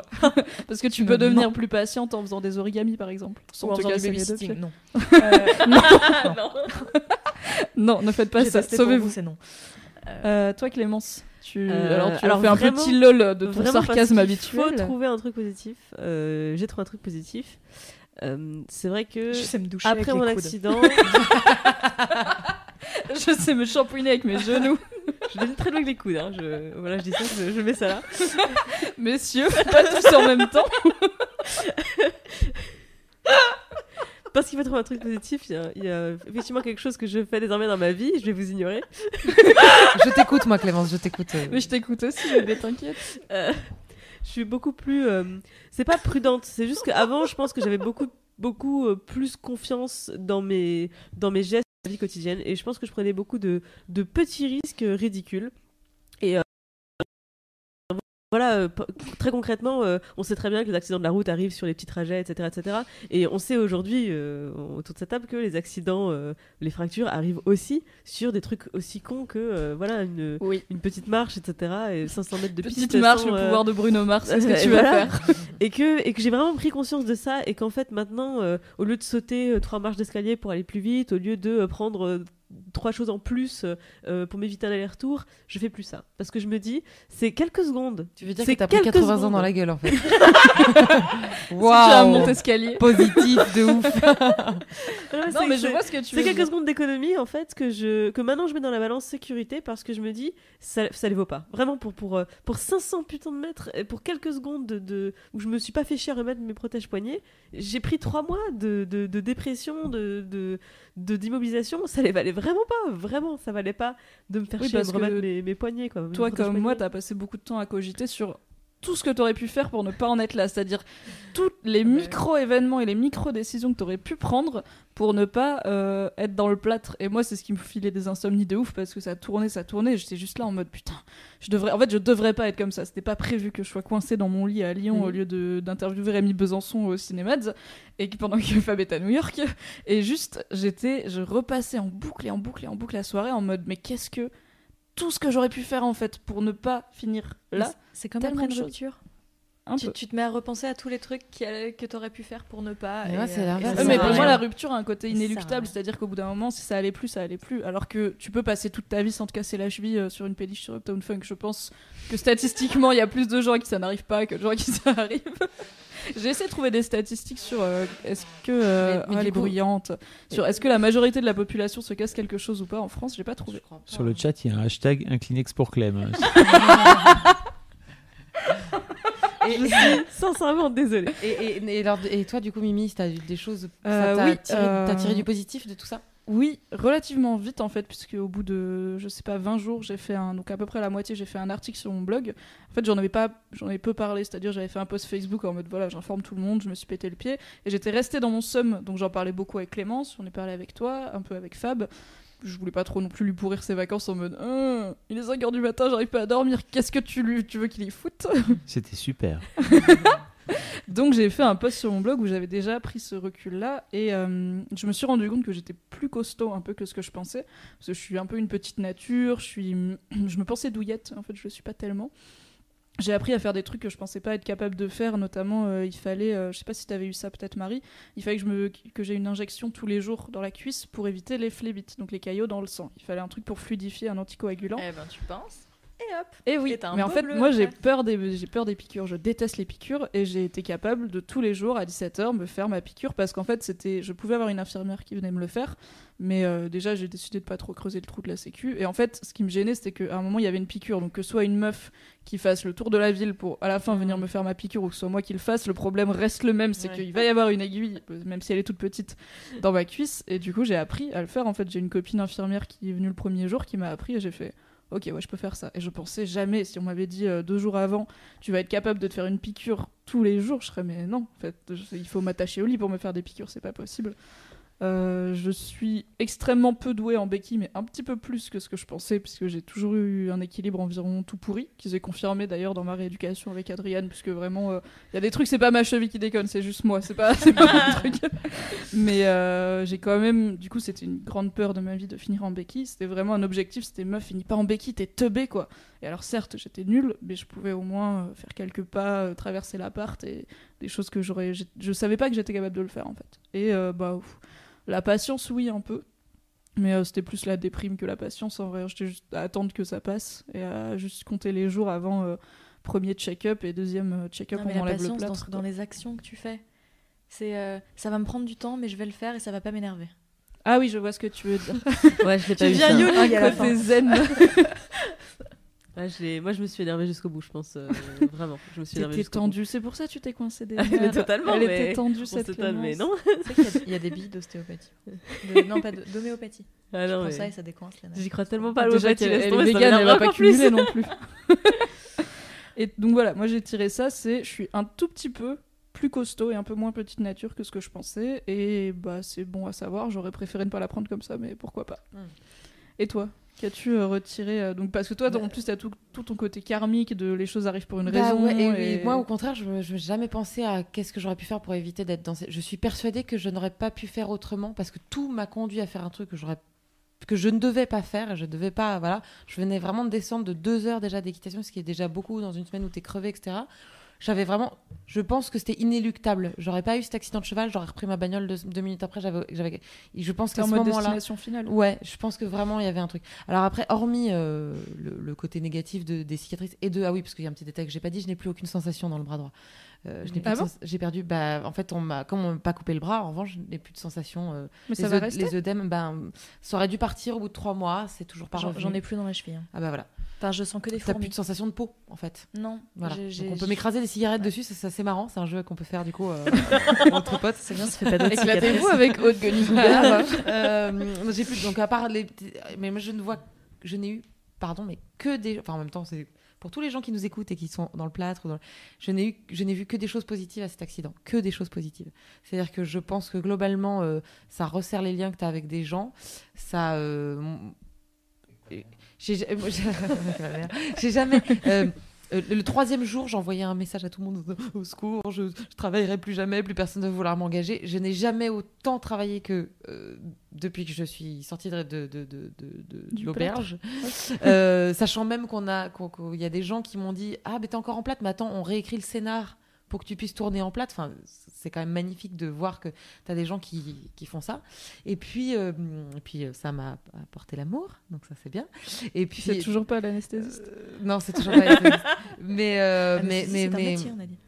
Mais en vrai, comment ça t'a. Enfin, je, en, je en comprends vrai, en vrai, non, non, en c'est quelqu'un que je connais, que je connaissais un peu, mais que je connaissais pas beaucoup, et qui en fait a pris, euh, qui a été vraiment euh, touché par mon accident et qui m'a écrit euh, en me disant qu'est-ce que je peux faire pour toi? Et en, en blaguant, je lui ai dit bah tu pourras me rappeler ce que c'est que je, je, je vais pas donner, de- mais tu pourras me rappeler ce que c'est que la vie parce que vraiment globalement je risque pas d'y retourner. Toi-même, tu le sais. Et en fait, il m'a écrit tous les jours 3 à 4 heures par jour.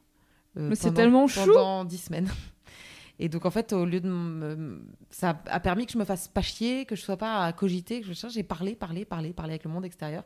Donc, euh, vraiment dans une relation épistolaire incroyable. Et sachant qu'il m'a aussi déposé un bouquin à l'hôpital sans monter dans ma chambre pour ne pas me gêner. Il avait envie de te pécho quand même. Ah oui, oui. Alors, Euh, Fabrice, pas le que- romantisme. Florent. Mais euh, voilà, donc. C'était pas coup, que, euh, que, je veux dire, épistolaire, je veux dire. hein. Non. Il non, il mais du coup, pistole. du hein. coup, ça apporte aussi un autre truc, c'est que euh, un truc complètement, euh, bah, tu, tu, tu, tu, tu ne sais pas combien de temps ça va durer. Tu es complètement, moi j'avais oublié, j'étais totalement asexuée, c'est-à-dire j'étais juste une personne avec des, des, des- des- une immobilisation, donc tu penses pas à ça. Ça t'apporte d'autres choses, d'autres relations avec les gens, d'autres, euh, voilà. Et euh, Ouais, moi, je, vraiment dans les conversations que j'ai eues, dans l'empathie, dans, je pense dans le regard que tu portes aux autres, dans le regard que tu portes au handicap, ou, ou- même à une simple blessure ou à la douleur euh, que, peuvent ressentir les gens, les personnes âgées. Enfin, globalement, je pense qu'on vit, on est quand même tous très autocentrés, on va pas se mentir, et que ça te, ça te permet, en tout cas, j'espère que ça va durer, mais d'être un peu plus attentif euh, au, au reste de, aux gens qui t'entourent. Mais voilà, moi, j'y vois que, que du positif tout le temps. Euh, après, c'est pas fini. J'aimerais bien que ça se termine. J'ai toujours mal. Ça fait 4 mois, j'ai encore mal. Euh, euh, j'ai mal tous les jours. Euh, en me Est-ce que t'as réveillant encore de la drogue? J'ai pas, j'ai plus de drogue, mais je peux toujours pas dormir sur mon bras. Je peux toujours pas euh, porter. Je peux rien porter, rien tirer, rien. Voilà, il y a plein de choses. Et tu que es droitière. Et je suis droitière, évidemment. Évidemment. Voilà, les séances de dédicace avec Golden Moustache où tu écris comme un enfant de 4 ans. Merci de ton soutien. C'est limite à la base, comme ça, voilà. C'est collecteur, regardez précieusement. Euh, voilà. Donc, non, non, et, et oui, c'est chiant, mais en, vrai, il y a toujours du mieux derrière un truc nul. Et euh, je, je rebondis sur ce que tu as dit. euh, moi aussi, je me sens plus solide. Je pensais pas que je serais aussi solide et aussi positive. Euh, parce que. Parce que euh, étant d'une nature plutôt dépressive, je pensais vraiment que j'allais sombrer totalement. Et en fait, je me suis rendu compte que j'avais même, j'ai même pas eu besoin d'aller voir ma psy. J'avais aussi, j'ai aussi un, un ostéo et, et- allez, je lui fais un coucou. Euh, coucou Merel, à mon ostéo, mon ostéo kiné qui m'a suivi, qui est aussi le psy, qui permet en fait de sortir de tout ça et de, de dire bon allez, euh, hein, on se, on se, on se positive. Il y a des choses beaucoup plus graves. Ça aurait pu être plus grave, j'aurais pu mourir. Vraiment, globalement, dans cet accident, j'aurais pu mourir et tout le monde pensait, euh, quand j'étais par terre, que j'étais tétra déjà. Donc euh, voilà. Donc finalement, on voit les choses vraiment du bon côté. Et le mieux appelant le mieux, je pense que plus on est positif dans ce genre de... Voilà, plus la rééducation se fait, je pense, euh, plus naturellement, moins en souffrance, et mentalement et physiquement. J'imagine, j'espère. C'est beau. Je pense, je pense qu'on va conclure sur ce positif. C'est euh, On va conclure, une belle, une belle Oh. leçon de vie et de relativisons un petit peu. oui, on va se pécho. Oui, parce qu'il y a quand même y a- on, on en parle parce que mine de rien, c'est pas rien. Les, tous les gens que vous Mm. avez autour de vous qui vous se cachent, enfin, les gens qui se cassent une jambe, un pied, un, voilà, c'est pas rien. Mais Et surtout, pas- personne n'en parle. Moi, je on voyais voilà, euh, on parle de choses très euh, graves. 36e c'est- dessous, je comprenais pas trop parce qu'en plus, je m'étais cassé le bras et ça m'avait vraiment pas laissé un souvenir impérissable. Bon, la vie a fait que j'ai compris vite. Et en fait, euh, moi, je connais plein de gens, comme tout le monde, qui se sont cassés des trucs et personne m'a jamais dit. En fait, ouais, c'est la déprime. C'est pas. c'est Même si tu sais que c'est que 40 jours et qu'après tu vas avoir un peu de kiné et tout, en fait, ça te change tellement la vie que potentiellement, euh, tu peux très mal le vivre. Même si, effectivement, c'est moins pire qu'un handicap euh, permanent et, et on le nie pas, mais c'est pas parce qu'il y a pire que c'est pas vrai. Donc, euh, donc c'est pour ça en fait que je voulais faire ce podcast. Et il y a eu d'ailleurs quelques, quand je l'ai annoncé, quelques réactions un peu surprises en commentaire en mode mais vous allez parler pendant deux heures du fait que vous êtes pété un truc. Enfin c'est bon, ça arrive. Et je suis bah ouais parce qu'en fait il y a, en fait tu penses que c'est rien et c'est pas Faites rien. un bisou à tous les sur gens le autour chat, de vous. qui- Sur le chat, beaucoup de gens qui disent Moi, je suis actuellement dans le plâtre. Ah. Et en Ah, fait, c'est big cool up. parce que ça me fait plaisir ce que vous êtes en train de me dire. etc. Ah là bon tellement courage. mais voilà. tellement de Oui. bisous de ouf. Mais d'ailleurs, j'invite tous les gens qui ont autour d'eux euh, des gens actuellement en attelle, en plâtre ou en voilà, euh, allez leur faire des bisous, vraiment, Oui, très fort. filez-leur un coup. Envoyez-leur des sextos. Oui, aussi. Ça peut marcher. Euh, euh, entamer des relations épistolaires. On sait ce que ça veut Et dire. même ça veut ici, dire à la- envoyer leur des Même sextos. ici, à la nuit originale, j'ai eu ce, ce bocal de plein de petits mots euh, d'amour Oui, euh, des gens. Et donc, c'est vraiment, euh, c'est vraiment, euh, voilà, euh, et, euh, envoyer de l'amour aux gens qui sont dans le plâtre, parce que même si c'est qu'un plâtre et que c'est pas pour toute la vie, euh, ça fait du bien. Oui, et c'est si des fois ils vous parlent un peu mal parce que vous les lavez pas bien, c'est pas c'est pas C'est trop pas de leur faute. Vous pas. pouvez leur Oui, dire maman, je t'aime. ça va. Moi aussi je t'aime maman, comme ça c'est fait, sinon elle va. Si- S'il y a quelqu'un à la table qui dit je t'aime maman et que je dis pas je t'aime maman, je vais avoir des problèmes. je déconne, je t'aime maman, on m'en veut pas. Euh, donc on va se dire au revoir là-dessus. Euh, J'annonce la prochaine Oui. émission qui est ce jeudi si je ne me trompe pas. C'est ça. et qui parle des amours d'été, des amours de vacances. Donc l'émission fait aussi sa rentrée et Sophie-Marie Laroui et Navi recevront Blanche Gardin et Rémi Ferrante. Ferrante. Voilà. J'étais pas sûre de comment ça se prononçait. Est-ce qu'on fait euh, peut-être à l'italienne, je ne sais pas. Comme. Richard Cocciante. Il faut aussi noter euh, le 1er octobre. Oui, tout à Parce que fait. ça se- Le 1er Mais Mais que se octobre. passe-t-il le 1er octobre C'est est les intéressante. 10 ans de Mademoiselle. C'est la teuf en On live On fête nos 10 ans en live, en podcast, comme maintenant, mais sauf qu'on va être environ 12 000, puisqu'il y aura la rédac actuelle, il y aura des anciens et des anciennes de la rédac, des copains qu'on a aidés, qui nous ont aidés. Ça va être la teuf, ce sera en direct, on prendra, si ça marche, des appels, et il y aura des lectrices, et ça va être très très bien. Et on vous prépare plein de trucs pour l'occasion. Ça démarre, euh, je sais plus si on avait dit 18h ou 19h. 19h, je crois. 19h le 1er 18h, on avait octobre jusqu'à la jusqu'à la fin mort jusqu'à la fin de de la nuit. Il y aura Voilà. juste Fab à 8h du matin avec son café en mode ça va. Je J'ai 10 ans, Je suis encore là. je suis là pour encore 10 ans, les gars. Donc rendez-vous jeudi 21h pour l'émission et le 1er octobre 19h pour la grosse stuff. Exactement. En- sur internet, pas la vraie. La vraie, elle arrive plus tard. Merci beaucoup, Mimi. Merci, Merci, à vous, c'était un plaisir de vous avoir autour de cette table et il y aura donc évidemment un replay pour ceux qui Oui. n'ont pas pu tout écouter ou qui veulent l'envoyer à leur maman pour dire t'as vu? J'ai C'est hâte bien de lire les tweets des gens. Les Oui. Et, et puis merci Adriane. Merci Merci Adrienne. Et merci à tous les kinés de merci, Courage pour ceux qui se sont cassés quelque chose. hein. Ouais. Il faut y aller. Oui. et puisse votre kiné être aussi cool que les nôtres. C'est un métier. C'est un métier. C'est un métier. Bye bye. Bye. Merci.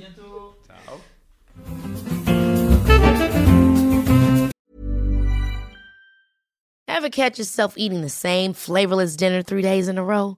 Dreaming of something better? Well, HelloFresh is your guilt-free dream come true, baby. It's me, Kiki Palmer. Let's wake up those taste buds with hot, juicy pecan-crusted chicken or garlic butter shrimp scampi. Mm. Hello Fresh. Stop dreaming of all the delicious possibilities and dig in at HelloFresh.com. Let's get this dinner party started.